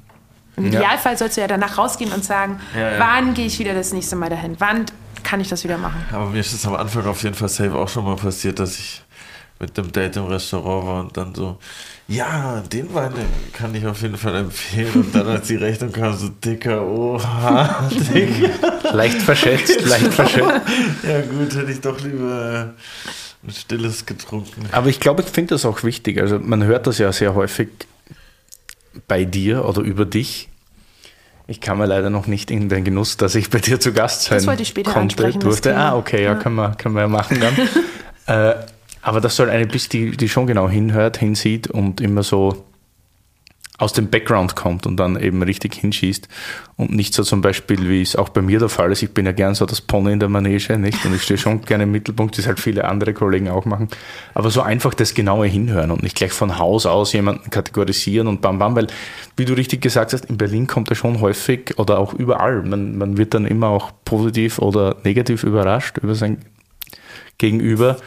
Und das ist dann, ja, ist dann meistens so ein bisschen ein kleiner Höhepunkt, so nicht? Also wenn, wenn du dann siehst, okay, ja, du, der bestellt jetzt eh sowieso diesen Bordeaux aus dem und dem Jahrgang und dann will er aber eigentlich ganz was anderes. Was dann oft, oft immer so die Überraschung ist, dass man dann Leute doch nicht so in eine Schublade stecken kann oder so irgendwie. So, und dann kam bei dir einfach der Punkt, dass du äh, die Rutz-Sommelier wurdest. Die was? Wie bitte? Die, die Sommelier im Rutz. Stimmt. Ja gut, ähm, es ist, ähm, das Rutz hat jetzt äh, 20 Jahre Geschichte auf dem Buckel, ne? Also da ist schon ein bisschen was passiert. Ähm, Gratulation an ja, Stelle. hat sie das äh, wirklich, also als privat geführt, dass da ähm, gab es ja wirklich so unterschiedliche, ähm, wie sagt man, Zeitabschnitte, ähm, wo ja, wo unterschiedliche Sommeliers dort gearbeitet haben und das war halt schon, ähm, ich glaube, ich hatte an dem Zeitpunkt, wo ich das übernommen habe, eigentlich einen sehr spannenden Zeitpunkt, weil ich die erste Frau war in der Regel. Es waren sonst alles Herren vor mir. Ähm, ist jetzt gar nicht so gendertechnisch, ähm, aber es war, du hast schon gemerkt, ne, also so wie Willi gesagt hat, ne, die einen sind lauter, die einen sind stiller und für mich war es jetzt einfach ähm, unheimlich gut äh, an der Stelle. Ähm, ich bin gleich aus dem Raster gefallen, weil ich musste niemanden nachmachen, niemanden imitieren, konnte, ähm, war einfach äh, Nancy. Und so ist es dann auch einfach gelaufen. Und das war äh, natürlich für mich, äh, weißt du, also so vom, ich kannte das ähm, jetzt nicht das Unternehmen, aber wenn du einen Geschäftsführer hast, ähm, Carsten Schmidt ist halt der Geschäftsführer auch vom ähm, Rutz, ähm, ich kannte halt so gewisse Abläufe auch mit und ähm, Durch den äh, Weinladen Durch du? den Weinladen, genau, und konnte mich natürlich da schon gut im Portfolio mit aus, was sich natürlich auch ändert, aber ähm, für mich war das so, ja, Konntest dann auch mal sagen, oh, ich weiß ja, wir haben noch die Flasche Grüße im Keller, die hätte ich jetzt auch so gerne ungefähr, noch im, ja, im Restaurant genau. Also ich wusste, wo ich welche Flaschen wo bekomme. Das war auf jeden Fall schon mal gut, was mich interessiert. Und ähm, ja, und wie kam das, dass ich das war, ich habe vor langer Zeit, also mm, ich habe im Weinland aufgehört, da dann habe ich einen Anruf bekommen und dann hat der eine Sommelier aufgehört und dann hieß es, ähm, möchtest du nicht das Rutz machen? Und habe ich gesagt, nee, ich habe jetzt woanders unterschrieben, ich gehe jetzt erstmal eine Runde weg und dann komme ich vielleicht wieder und Jetzt bin ich erstmal auf einer anderen Reise unterwegs und so war das. Da kam dann, dann war ich zwei Jahre weg und dann kam nochmal ein Anruf und Bei dir läuft alles mit Anrufen, merke ich schon. Ne? Mhm. ja. Der, bei der Villa Gioia war auch schon der Anruf. Ja, bei den Krass, dass anderen- alle immer dich anrufen, weil mich ruft nie jemand an. ja, und ähm, so kam das dann. Das war, äh, Und jetzt war fast, im Februar sind es vier Jahre. Es ist Wahnsinn, wie die Zeit vergeht. Abgefahren. Vier Jahre bist du jetzt schon im Ja, Rutz. Das ist schon krass, ja. Das ist richtig krass. Ja. und das Rutz war ja immer besetzt. Also Rutz ist ja, das ist ja wirklich Weinbar- oder Weinrestaurantgeschichte hier in Berlin und die waren ja immer, immer saugut am Start und immer groß. Und zwischendurch kam dann irgendwann mal so ein bisschen, kann man jetzt auch sagen nach so einer langen Geschichte, aber es kam, fand ich, so ein bisschen eine Larifari-Phase, wo immer mal wieder neu besetzt wurde. Ich glaube, man fand nicht, man hat zwar immer gute Leute gehabt, aber vielleicht nicht den richtigen. Oder vielleicht immer Leute, die versucht haben, in die Fußstapfen des Vorgängers zu, zu, zu treten, aber das hat dann halt oft personell nicht gepasst, fand ich, jetzt mal ganz ehrlich gesagt so. Und dann auf einmal kamst du und keiner wusste jetzt, was, was da los ist, weil natürlich ja jetzt wieder vielleicht das Frauenthema oder so. Aber aber es war ein frischer Wind und es war vor allem nicht nur, weil du eine Frau warst, ein frischer Wind, sondern weil du einfach da standst und sagst, ja, du hast keine Fußstapfen zu füllen, sondern du machst jetzt irgendwie deinen Kurs. Und ich fand das sehr, sehr erfrischend und sehr cool eigentlich, weil ich dich ja auch so gern mochte und schon von früher kannte. Und ja, und dann kamen noch, was noch verrückter war, dann natürlich die, die drei Sterne, nicht? Ah, das war ein ganz verrücktes Jahr, ja. Da kam ganz viel in dem Jahr. ähm, es ging eigentlich, also wenn ich vor für mich ging es eigentlich schon total verrückt los. Ähm, Ende 2019, dass ähm, der Herr Dolasse ähm, mich zum Liebling ähm, bei der FAS gemacht hat als Sommelier. Da war ich schon am. Da ging das eigentlich, da ging dieses Jahr 2020 ging für mich damit los. Das war also. Was ist die FAS, sorry? Ähm, die Frankfurter Allgemeine Zeitung. Ach so, die Sonntagszeitung. Das check ich so krass. Und das ist, ähm, Herr Dulasse ist ein Mensch, der in der Gastronomie, wie würdest du ihn beschreiben, Willi? Ja, wahrscheinlich der strengste Restaurantkritiker oder einer der, also Restaurantkritiker ist vielleicht zu wenig gesagt, das ist schon, geht schon mehr in die Philosophie. Also, ja. Okay, geil. so, aber der, der was zu sagen hat so und immer sehr ausführlich alles beschreibt und echt viel isst, auch sehr gern und sehr gut kocht, glaube ich selber. Und ich also wenn der sowas über dich sagt oder wenn der dich zum Liebling kürt, dann ist das so, ja, das ist so der, einer der großen. Ritterschlag. Ja, Ja, genau. es war so ein bisschen, also muss ich wirklich sagen, mit sehr viel Demut ähm, eine absolute Gänsehaut, die da ähm, stattgefunden hat. Und ähm,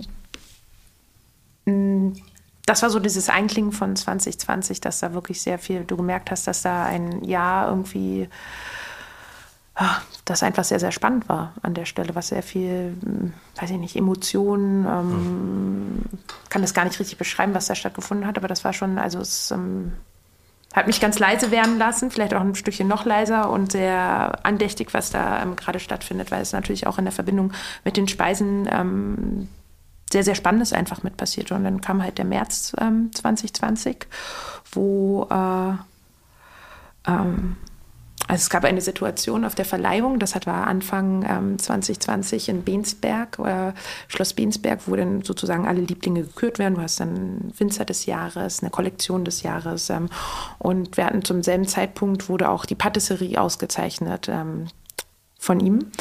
Und unser Küchenchef ähm, Dennis Quetsch stand auf der Bu ähm, Bühne und jeder musste dann nochmal hoch. Ähm, Herr Dulasse hat die ganze Zeit, ich saß neben ihm an dem Abend und er hat dann immer gesagt, nicht, ne, also wir kommen nachher noch auf die Bühne, ne, zum Thema nicht so viel trinken oder so. Ich so, keine Angst, ich äh, werde garantiert jetzt nichts trinken, wenn ich am Ende die Fragen von ihm verstehen muss, weil das, ähm, weißt du, weil er ist wirklich, das sind hochkomplexe Sachen, die er dir stellt für Fragen und du musst es dann einfach in dem Augenblick, auch wenn du schon so super aufgeregt bist und auf der Bühne stehst, du weißt, wir hören irgendwie Ja, 150 es geht dann vielleicht mit zwei Gläsern Wein leichter, nicht? ja, aber ja, das ist schon.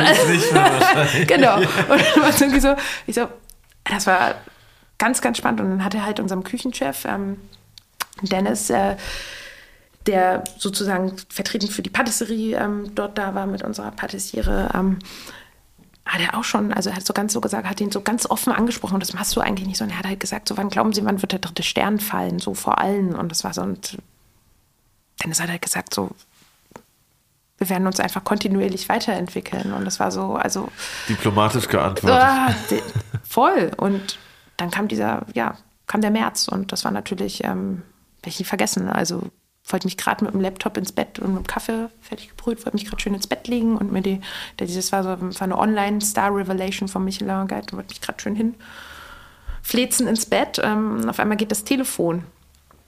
Und Falco, unser Restaurantleiter, ruft mich an und sagt, ähm, Moin Nancy, ähm, gehen, hm, ich glaube, wir haben einen dritten Stern bekommen. Und dann war es 20 vor 11 und dann merkte ich auf einmal, dass ich die ersten SMS bekomme, dass so irgendwie Glückwünsche kamen und ich dachte, ist es dein Ernst, dass du mich jetzt um 20 vor 11 anrufst? Oha. also so, und um 11 war die Veröffentlichung dafür, ne? also ähm, das war Wahnsinn. Aber es war ja tatsächlich so, dass, also es, es hat von euch keiner geahnt. Ich glaube, der Einzige, der da einen Anruf davor kriegt, ist der Besitzer oder so, oder? Der kriegt, glaube ich, zwölf Stunden davor einen Anruf, oder nicht mal das. Nicht mal das. Aber wie, das. wieso, wieso wusstest du das? Wie du wusstest? Na, weil Marco Müller wurde um 10 Uhr angerufen. Ah, krass. Weil ich meine, das war ja schon, glaube ich, also für mich zumindest war es eine Riesenüberraschung, weil man wartet ja in Berlin seit Ewigkeiten auf den dritten Stern irgendwie, gefühlt, seit über zehn Jahren. Und dann war immer so, wer macht jetzt den letzten Interviewpartner aus dem Adlon, Henrik Otto oder Tim Raue oder dann war mal kurz so irgendwie Max Strohes oder Überflieger aus dem Toulouse-Lautrec.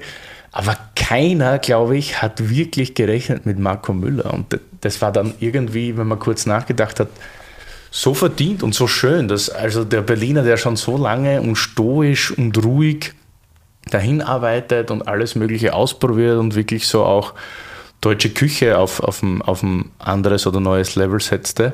Und dann noch mit dem Platt, wo schon so viel passiert ist jetzt, das war schon wow. Also, wie gesagt, also ich glaube, das haben sehr wenige damit gerechnet. Oder weiß ich nicht, ob es da irgendwie so ein Ding. Also bei mir war es voll unten durch und ich war voll überrascht, aber sehr positiv überrascht. Mhm. Mhm. Und dann auch wegen dir und so. Und dann plötzlich war das Rutz neu da. Dann habt ihr irgendwie die Weinbar gestrichen. Dann mhm. war unten auch Restaurant. Gut, das hatte mit dem ähm, Lockdown zu tun. Einfach. Okay, das und der Corona, das war ja alles so. Wir mussten danach sind wir in Lockdown gegangen. Ja, ja das kam ja dann alles irgendwie ähm, zusammen, dass eine Weinbar halt nur funktioniert an der Stelle, wenn du wirklich auch ähm, weißt du, ne, mit dem, wenn eine gewisse Gemütlichkeit auch da ist und wenn du da irgendwie anderthalb Meter so groß sind wir nicht unten. Ja, dann äh, auch medialer Hype und so weiter. Ja, das ist halt, äh, das ist ein bisschen, das ist ja Nachfahrt, ne? Und deswegen haben wir gesagt, wir machen jetzt oben und unten machen wir Restaurant und das ist natürlich einfach auch, muss man ja auch einfach sagen, in den Zeiten muss man auch einfach ähm, gastronomisch denken, dass wir alle mit an Bord bleiben, das natürlich mehr Sinn macht, das Restaurant zu betreiben. Als Wie viele Sitzplätze bedient ihr da auf dem Niveau? 30. 30. Also mhm. ihr macht am Abend 30 mhm. und er macht auch natürlich, oder du machst natürlich auch dementsprechende Weinbegleitungen zum Menü. Mhm. Was für ein Menü gibt es da? Acht, acht Gänge oder wie? Du kannst die Wahl zwischen äh, sechs oder acht Gängen, genau. Sechs oder acht Gänge mhm. und du machst zu jedem Menü auch eine passende Weinbegleitung. Mhm. Wie viel so Weinbegleitungen verkaufst du prozentuell? 80 Prozent. 80 Prozent Weinbegleitung mhm. oder ist das eine Getränkebegleitung? Nein, ist eine Weinbegleitung. Reine Weinbegleitung. Reine Weinbegleitung. Okay, cool. äh, ja, ja, wir reden über so, so ein paar Fragen so nebenbei wir haben, aber, wir haben zwei Weinbegleitungen und du hast eine alkoholfreie Begleitung. Mhm. Ah, okay. Habt, habt ihr da dann ab dem Zeitpunkt noch was geändert? Nein, habt ihr den dritten Stern deshalb bekommen, weil das Jahr davor spektakulär gut war? Oder habt ihr danach nochmal nachjustiert irgendwie? Also ich glaube, dass in der Zeit, wo die Küche ähm, Zeit hatte im Lockdown, sich einfach in der Küche ähm, so richtig nochmal zu entfalten mit der nötigen Zeit und äh, du kannst nicht alle von 0 auf 100 zu Hause sitzen lassen. Also es war immer ein kleiner Kern, der weiter getüftet hat an den Gerichten und wir sind dann aus dem Lockdown wiedergekommen und ich fand, ähm, ich fand das Menü, es war halt, du hast gemerkt, dass alle ausgeschlafen, äh, total ne, fokussiert ähm, daran drehen konnten. Das hast du schon auch nochmal gemerkt. Das ist halt ähm, was etwas, was ja auch immer sehr kostbar ist, die Zeit. Ne? Und wenn du natürlich eine ähm, volle Hütte hast, dass du immer diese ganze Inspirationszeit auch noch zusätzlich dazu hast, das ist, ähm, das hat man schon gemerkt, dass das auf jeden Fall was äh, damit gemacht hat. Und, Und es ist auf jeden Fall befreiter. Also du merkst einfach dann natürlich, ähm, wenn du hast, die Zweifel gehen dann natürlich auch weg. Das ist natürlich eine unheimliche ja. Bestätigung und ähm, ja. das ist natürlich ein Intensivieren von dem Weg, den du dann machst, dass, dass das, jetzt ich sagen das Richtige, aber es ist schon, ja, nimmt dir so ein bisschen Angst, ne? Wie sieht denn dein Tag so aus als Drei-Sterne-Sommelier?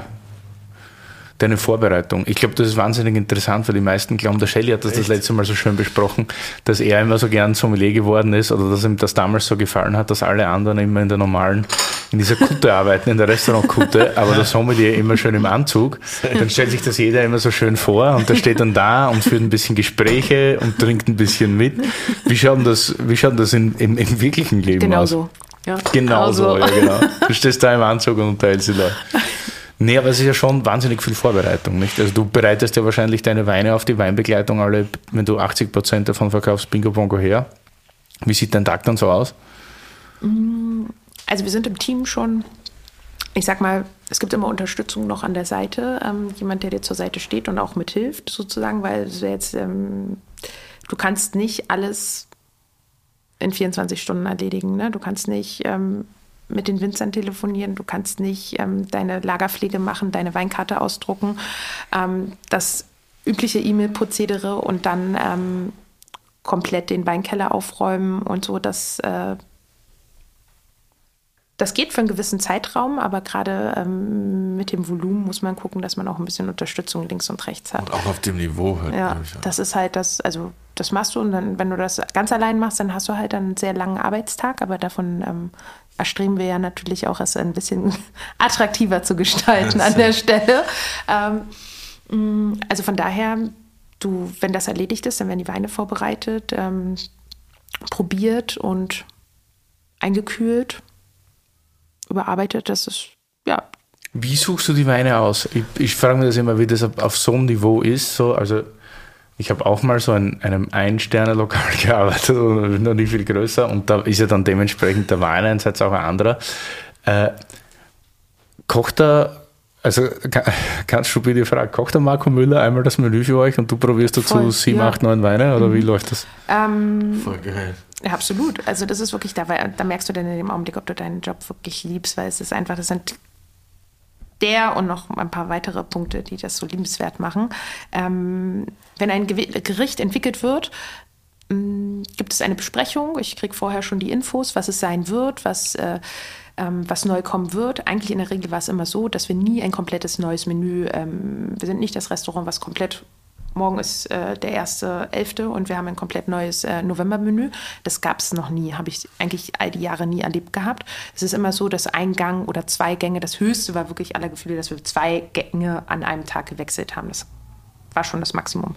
Und da ist es dann immer so, dass du halt vorab die Infos kriegst. Dann gibt es eine erste Probe, wo die Küche sozusagen noch intern ähm, Abstimmungen macht. Dann ähm, esse ich es das erste Mal mit. Da kann ich schon, habe ich ja Zeit gehabt, mir Gedanken zu machen. Forelle, Molke etc. Ähm, was würde ich machen? Stell mir das schon bereit oder bestell noch was dazu. Ähm, sozusagen, dass ich eine Flaschenauswahl habe und dann probierst du es einfach. Im, wenn du den ersten Prototyp hast, dann kann ich schon direkt mitprobieren. Das ist aber immer, muss man immer ein bisschen gucken, weil wenn die Küche da noch gewisse wichtige Dinge verändert, ja. Ist es immer gut. Deswegen gibt es immer noch eine weitere Probe. Und wenn die weitere Probe dann final ist, dann heißt es, wir gehen ins Team, in die Teamprobe. Dann kriegt das ganze Service-Team den Gang zum Probieren mit dem Wein. Ähm, ich muss einräumen, es klappt nicht immer, dass ich an dem Tag, wenn wir die Serviceprobe machen für alle, dass ich schon sage, das ist jetzt für mich der perfekte Wein gerade, weil oft ist das dann nochmal so die Finalprobe, wo ich dann nochmal, wenn ich beim vorherigen Mal nicht ganz so 100% happy war, dass ich dann einfach gesagt habe, okay, das probiere ich jetzt nochmal, habe mir noch was anderes noch dazu bestellt, da sind dann immer so zwei, drei Tage dazwischen und dann passt das meistens und dann muss man danach nochmal den Wein in die mit dem Team probieren. Geil, wann kann ich anfangen? Ja. Aber nochmal hier, Werbung für alle Leute, kommt mal ins Gastrogewerbe. Vor allem in Drei-Sterne-Restaurants, da dürft ihr Menüs einfach probieren. Ja, ist aber auch die, also ich muss explizit sagen, ähm, so wie ich das dort erlebt habe oder so erlebe, ähm, war das nicht, ähm, also habe ich das nirgends erlebt in der Form, dass das Servicepersonal alles jeden Gang ist. Du hast es sehr individuell, sehr intensiv erklärt bekommen, aber dass du alles zum Probieren bekommst. Ähm, ich höre das auch so zum ersten Mal, ja, muss ich tatsächlich sehr, sagen. Weil oft ist es so, ja gut, äh, mach halt ja. einen Wein dazu, Alter, bist Sommelier, das ist dein Job. Ja. Kannst dir was vorstellen unter dem und dem Geschmack und fertig sind wir ab und die Gamma. Ja. Also ich habe da auch schon Restaurants erlebt, wo die Sommeliers dann mit einem neuen Menü rangegangen sind und dann irgendwie am Ende, ähm, bei Corona-Zeiten ist das jetzt natürlich jetzt nicht mehr vorstellbar, aber dass wenn dann irgendwie noch ein Rest Soße auf der war, dass du wenigstens eine Idee hattest, äh, was da für eine Soße zugeschickt wird. Ne? Ich meine, erstmal selber ne? da essen gehen. Ja, ja, also das ist schon, also das, ich glaube, das funktioniert auch nicht so. Das sind dann immer diese kleinen Feinheiten, wo es dann am Ende, das kann nur so funktionieren, wenn du es wirklich, also du brauchst ja auch Menschen, die das verstehen, die das so am Tisch erklären können, wenn sie es selber gegessen ja. haben. Also ne? Also Safe. kannst über irgendwas reden, aber es ist wie über einen, einen Song zu sprechen, den du noch nie äh, gehört hast oder ein ja. Buch, was du nie gelesen hast und irgendwie nur die Rezension das. gelesen hast. Ja, da fehlt dir ja der ganze Zwischenteil, ne? die ganze Emotion. Wie ging es dir? Hat ja. es dir geschmeckt? Hat es was mit dir gemacht? Ist es was lecker? War es nicht lecker? War Säure? Das kann mir doch kein anderer erzählen. mit Sachen, die man schon, die man damit irgendwie in Verbindung bringt, und man schwimmt immer so voll rum und hat keine konkrete äh, Aussagekraft. Das finde ich auch schwierig. Aber du hast gemeint, ihr habt zwei verschiedene Weinbegleitungen, ne? Mhm. Gibt es dann eine Basic und eine Next Level? Ja, so ungefähr. Ja, also aber was heißt Next Level? Ich finde manchmal auch ähm, in den zwei Weinbegleitungen, du hast halt, ähm, das ist so ein bisschen wieder dieses Uhrenthema, was wir vorhin hatten. Du hast einfach Menschen, die sagen, sie, das möchte einfach das etwas Hochwertigere ausgeben ja, und das ist jetzt für mich nicht ähm, relevant, ob ich jetzt eins oder zwei bestelle. Ne? Ja, Machen Sie mal. Und ich finde auch beide Weinbegleitungen nehmen sich an der Stelle nichts, weil es halt einfach denselben Effekt hat und du ähm, einen Gang damit in ein bestimmtes Licht stellst oder eine bestimmte Wahrnehmung machen kannst. Ich fand es auch super interessant, du hast so recht, ich habe das in den anderen Podcasts gehört, wo du gesagt hast, es wirkt immer so ein bisschen wie Resterampe, ne? oft, ähm, wenn du Weinbegleitung trinkst und dass du es eigentlich nicht so gerne ähm, machst. Ähm, völlig nachvollziehbar. Also ne? Wir trinken nicht überall immer sofort Weinbegleitung. Es ist halt immer so eine Sache. Das ist halt auch immer, ist halt das, Problem, umso mehr du getrunken hast in deinem Leben, möchtest du ja auch nicht immer alles nochmal probieren, weil das ist halt das Problem, dieses Zurück ist manchmal möglich, aber du willst ja eigentlich immer wieder neue, spannende Sachen probieren. Und ja, und es kommt immer darauf an, ob man den Sommelier oder die Sommelier kennt. So zum Beispiel. Also das ist wie mitfahren mit dem Auto. Ich fahre nicht mit jedem gern. Ich bin ganz schlechter Beifahrer. Und wenn ich mich dann in ein Restaurant setze, wo ich den Sommelier nicht kenne und wo ich nicht weiß, was der mit mir vorhat, und dann die Weinbegleitung bestelle und dann denke ich mir so, Alter, da hast das Geld jetzt wirklich rausgetan. Aber natürlich ist es interessant und vor allem in so einem Level sowas zu probieren, weil das ist ja oft eine geschmackliche Bereicherung, nicht? Also wenn genau. sich da genau. jemand was denkt dabei, dem man vertraut und der das gut macht, und da bin ich mir sicher, dass, dass du da die Richtige dafür bist. Also wenn ich jetzt so in ein Restaurant gehe und irgendwie ein Drei-Gänge-Menü esse, würde ich jetzt auch nicht unbedingt immer die Weinbegleitung nehmen, aber wenn ich jetzt in so ein Sterne-Restaurant gehe, sei es jetzt ein, zwei oder drei, dann denke ich mir halt immer so, ich sehe das dann immer als Gesamtkomposition, weißt du, so, dass man das dann auch sich darauf einlassen äh, sollte oder kann, weil diejenigen werden sich was dabei gedacht haben. Ich meine, ich höre auch nicht den Track ohne Adlibs an. So, oder ohne Backups. So, weil die haben sich ja was gedacht, wo sie es gemacht haben. So, dann denke ich mir so, okay. Äh, auch wenn ich da manchmal auch schon dachte, ja, finde ich jetzt von den sieben Gängen fand ich jetzt zwei nicht so super krass, aber dafür waren die anderen fünf halt so, dass ich die sonst nicht kennengelernt hätte. So gerade also für mich als Konzert, oder? Genau, ja, voll. Also ich hasse es, wenn jemand zu spät kommt oder. Äh, genau. Also okay, weil ich ja immer die pünktlichste bin. Nein, aber zu einem Konzert oder so, da bist du doch, also das ist zum Beispiel, da bist du immer eine Stunde vorher, weil du irgendwie einen guten Platz haben möchtest oder vielleicht auch mal länger. Aber das ist so, ne? Also ich kann auch zu einem, also ich habe das schon ganz oft erlebt, dass es vielleicht Künstler gibt, die ich eigentlich sonst so gar nicht gerne äh, unbedingt höre. Aber ich war auf einem Konzert und fand es mega. Ja. Also einfach so, dass die ganze Performance dich so abgeholt hat, weil es einfach in dem Augenblick gerade politisch, tagesaktuell, einfach so, dass da eine Message dahinter stand, ich die, die Musik auch noch, also auch wenn das gar nicht so der Typus ist, was ich gerne, also und es war dann trotzdem am Ende bin ich rausgegangen und habe gesagt, ey, coole Show. Voll, absolut. Ja. Du hast dann auch eine Flasche mitgebracht heute. Ist sie im Moment in der Weinbegleitung? Ähm, nee, ist sie nicht. Warum hast du es dann mitgenommen? Weil ich es euch zeigen wollte. Was haben wir denn? Ich wollte euch Wein mit 11,5% mitbringen. Mit Badischen was? Landwein wollte ich euch zeigen. Nice. Baden. Ich komme ja. aus Baden. Shoutout. Hört man gar nicht. Curly hat sich auch schon sehr gefreut, weil ähm, er die Flasche sofort erkannt hat, das Etikett.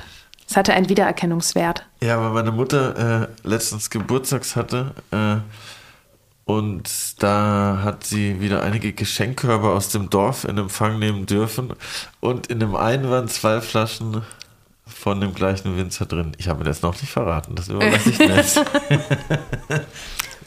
Curly meint Hans-Peter Ziereisen.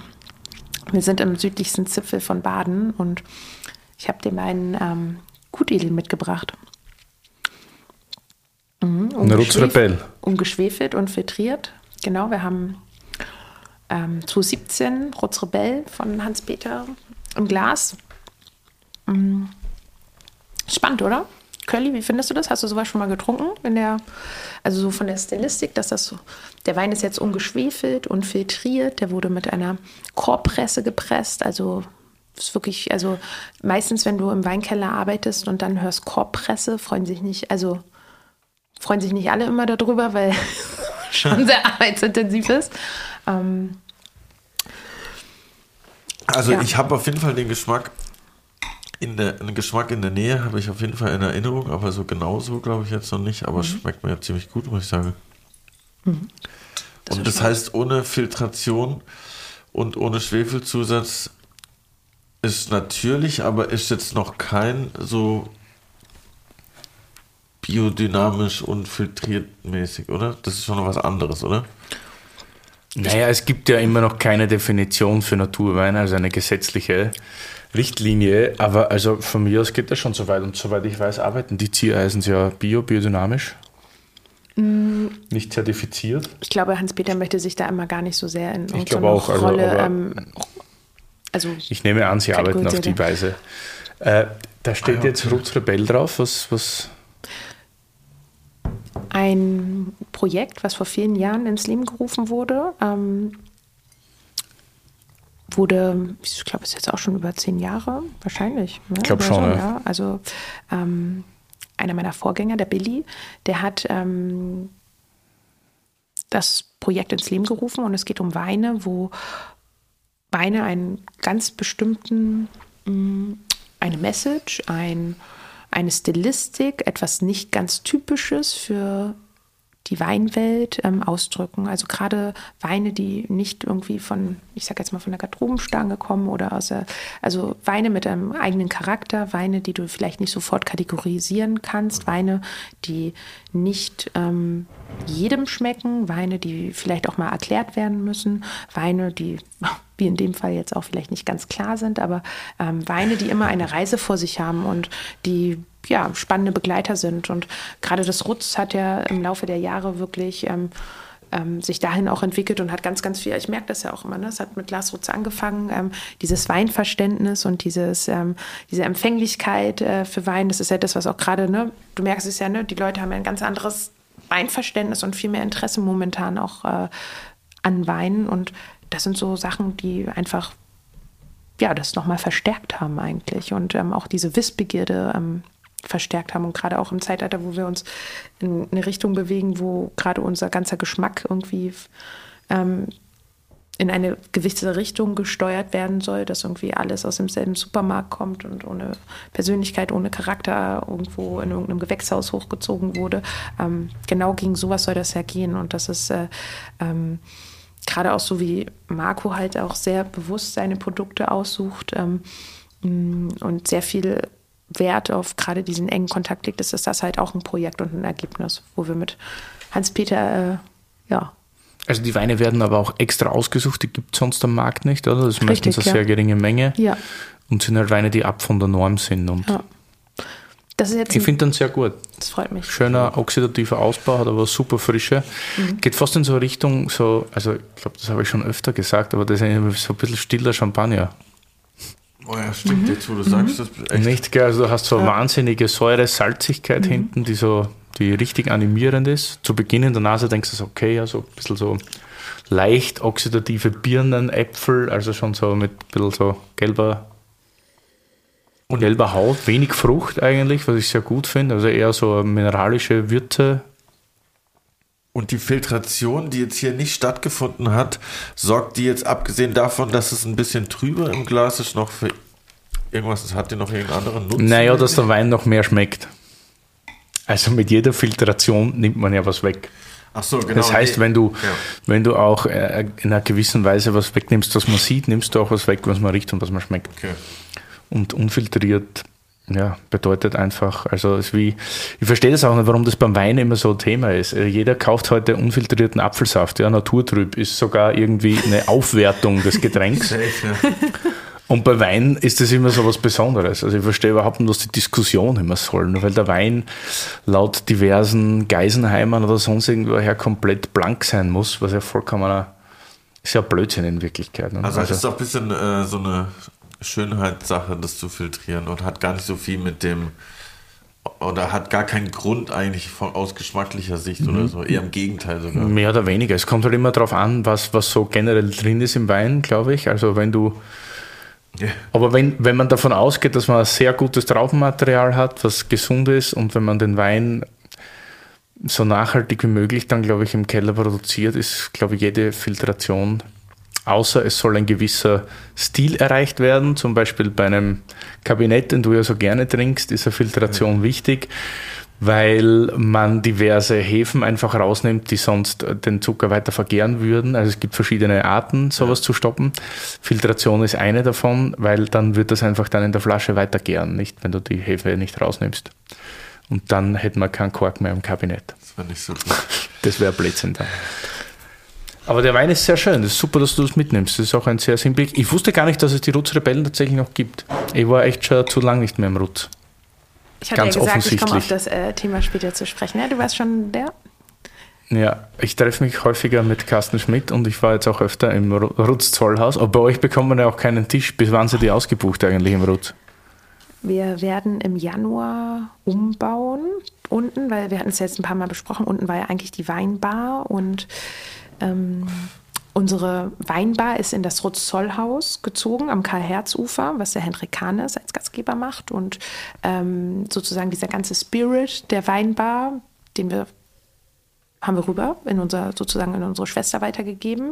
Ähm, aber trotzdem ähm, wird es einen Umbau, ein kleines Facelift geben. Ne? Nach 20 Jahren darf es auch. Also Wie lange wird dazu sein oder ist geplant? ja, dass wir im März dann wieder da sind. Das ist Zwei Monate, drei Monate.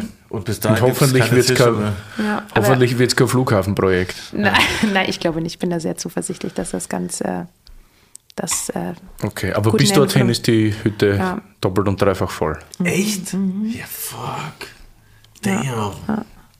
ich glaube, unter der Woche Jahr. muss man nochmal äh, so nochmal gucken, aber ich, äh, Ich glaube, krieg das das immer ja nur auch. mit am Rande, wenn da das Telefon beantwortet wird, dass es da sehr Also intensiv gerade äh, zugange ist. ohne das jetzt negativ werten zu wollen, aber ich glaube, das war ja auch der undankbarste. Gott sei Dank lohnt sich jetzt und rentiert sich jetzt, aber das war ja der undankbarste dritte Stern ever, Ja. wenn du den dritten Stern bekommst und du direkt in Lockdown gehst, nicht? Also das ist halt, weil normalerweise bringt ja so eine Auszeichnung auch mit, dass du sowieso voll bist und, und dass sich jeder mal das Lokal anschauen kann und dann musst du direkt zusperren noch ein paar Monate.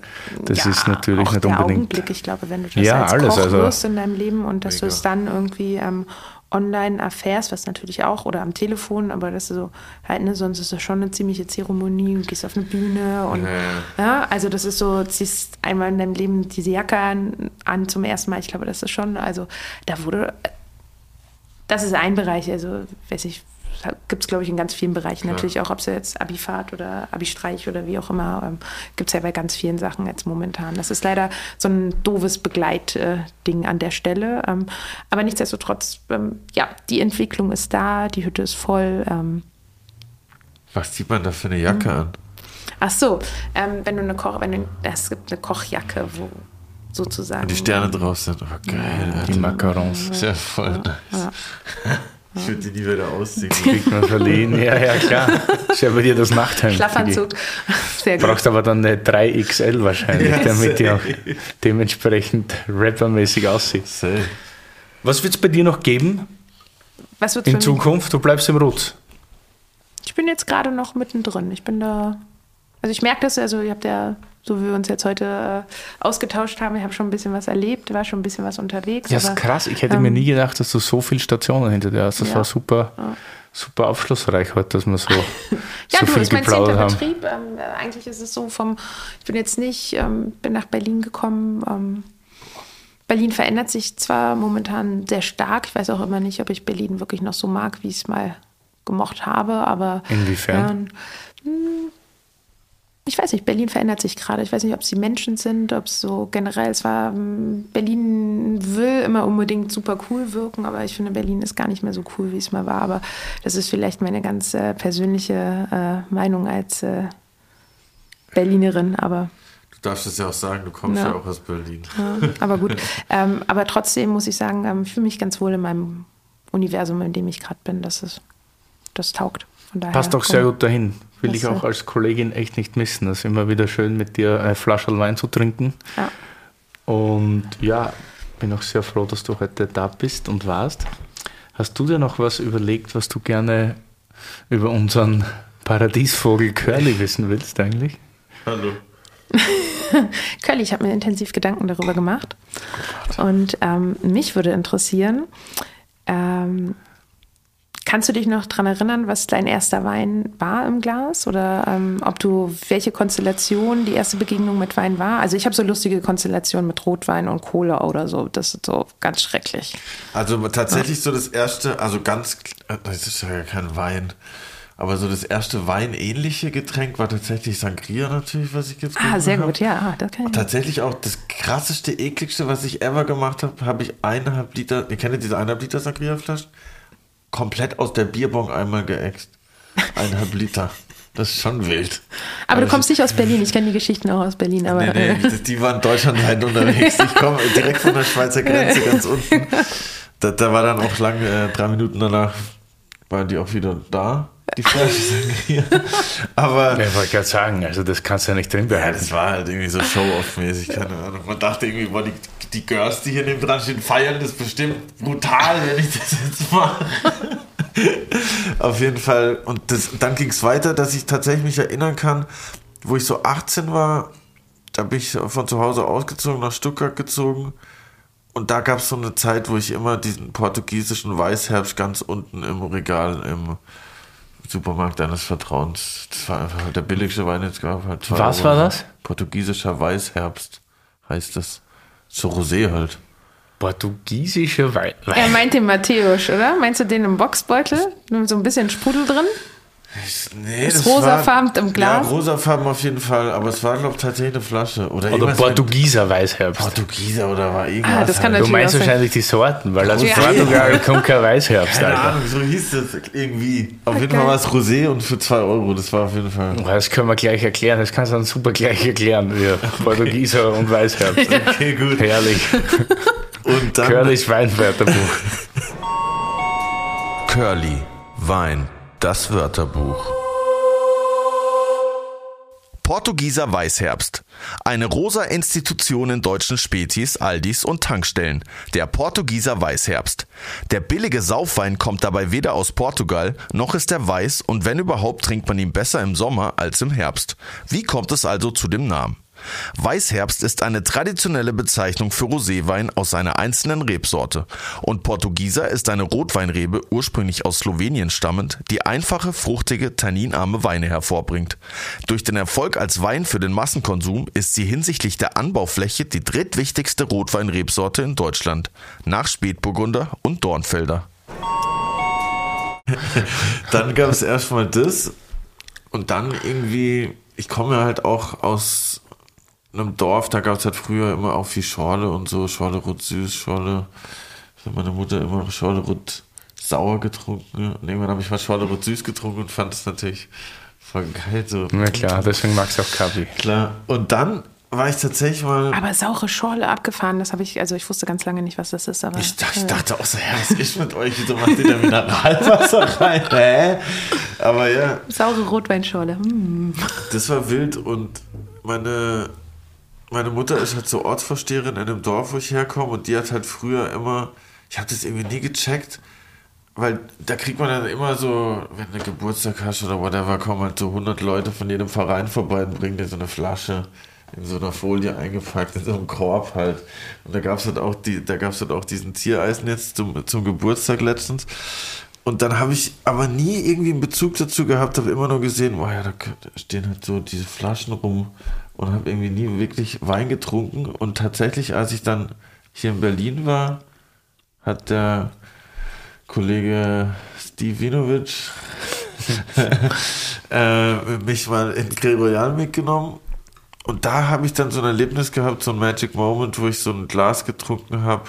Ich weiß ja leider nicht mehr genau, was es war, aber es war halt einfach so ein Moment, wo ich so dachte, krass, wie kann, so kann Wein auch schmecken. So, wow, okay, so dass du so fünf Sekunden nachdem du es getrunken hast, kam irgendwie so psch, wie so ein Blitz die Zunge hoch und es war so, okay, wow. Es war irgendwie so ein weißer Riesling auf jeden Fall. Und dann haben wir da irgendwie einen Wein getrunken, der war so alt wie mein Vater und ich dachte mir so, krass, das, das war irgendwie so ein Abend, wo ich so, da standen dann sechs, sieben Flaschen danach und es war dann irgendwie so, dass ich dachte, okay, irgendwie lohnt sich vielleicht doch mal erstens mit Steve essen zu gehen und zweitens äh, sich da mal ein bisschen intensiver mit zu befassen, einfach so. Davor war das aber echt so jahrelang einfach nur ein Getränk halt irgendwie. So ein random Getränk wie jetzt Cola oder so, aber jetzt nicht so, dass ich dachte, man kann da so tief eintauchen irgendwie. Würdest du es vergleichen so ein bisschen jetzt mit der Musik, wenn du das, ähm, das her, eher deine Königsdisziplin, dass du jetzt sagst, so, Ja, was also, der Wein so erzeugen kann, weil Musik macht ja auch was mit dir. Gut, klar, Wein, ähm, wenn du mehr trinkst nach der siebten Flasche. Ne? Macht auch was mit dir. Ja, ja. Voll, also ich finde auf jeden Fall, dass man es vergleichen kann, schon mal, weil ich war einmal dann auch bei dieser La Paulée äh, im, im Grill und da saß ich neben so einem jungen Winzer, der war so alt, der war noch jünger wie ich.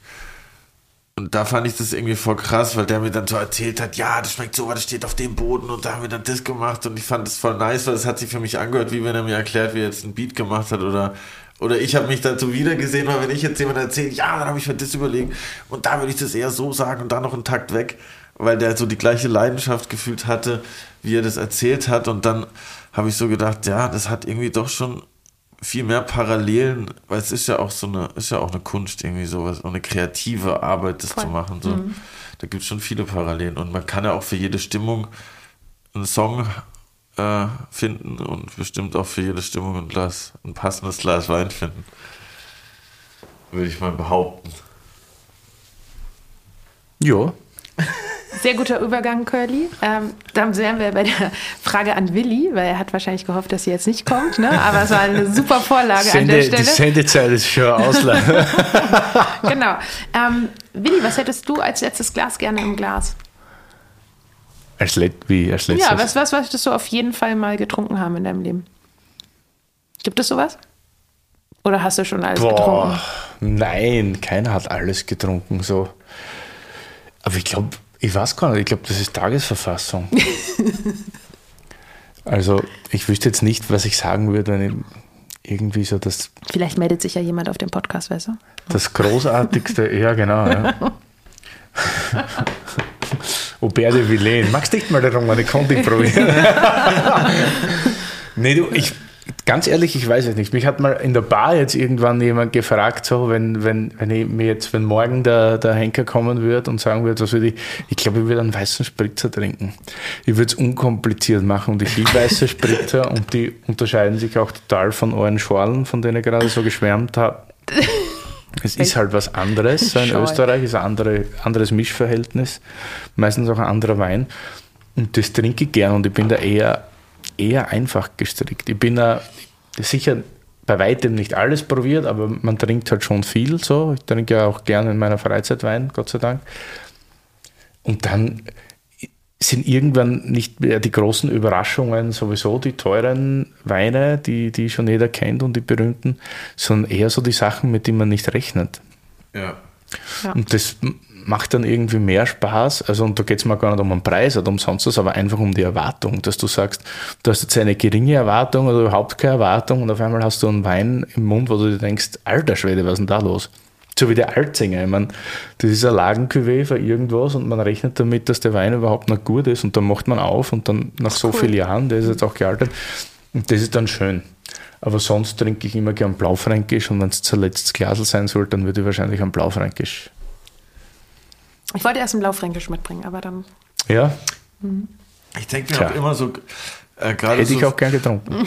Ich auch. Fasching, Fasching oder was. Ja.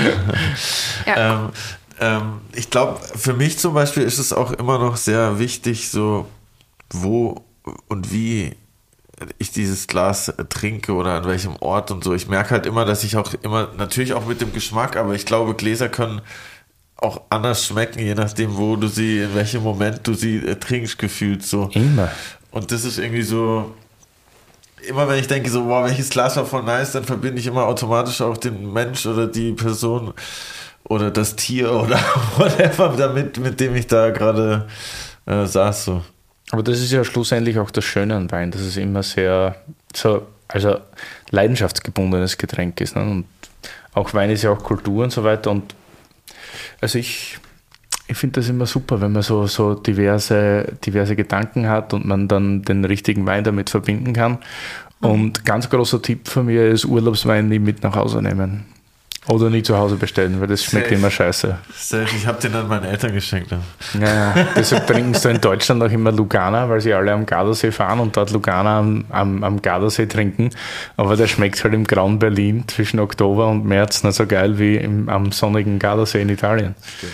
Das funktioniert nicht. Das kann man sich dann einreden und schönreden, aber wird anders sein. Obwohl ich habe den Eindruck schon, dass die Lugana ähm, Reichweite geht immer nur so bis zur Hälfte von Deutschland. Ne? Also der Norden ist dann schon eher in Bierhand. Ne? Wahrscheinlich, ja. ja. Mhm. Obwohl jetzt Bier. Jetzt wäre ein Bier auch irgendwie schön. Wo gehen nee. wir jetzt überhaupt hin essen? Wo gehen wir hin essen? Ich hätte Lust auf etwas ähm, gar nicht so kompliziertes an der Stelle. Sehr rustikal.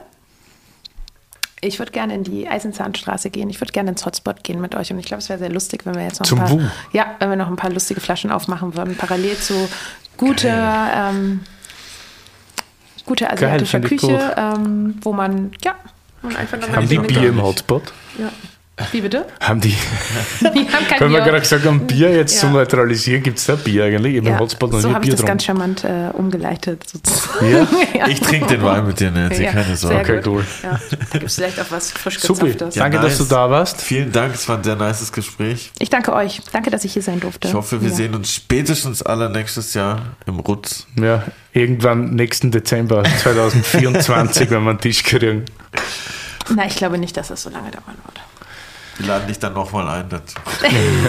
Ich würde mich sehr freuen. Schön hier gewesen zu sein und ähm, bis hoffentlich bald. Prosti. Ciao.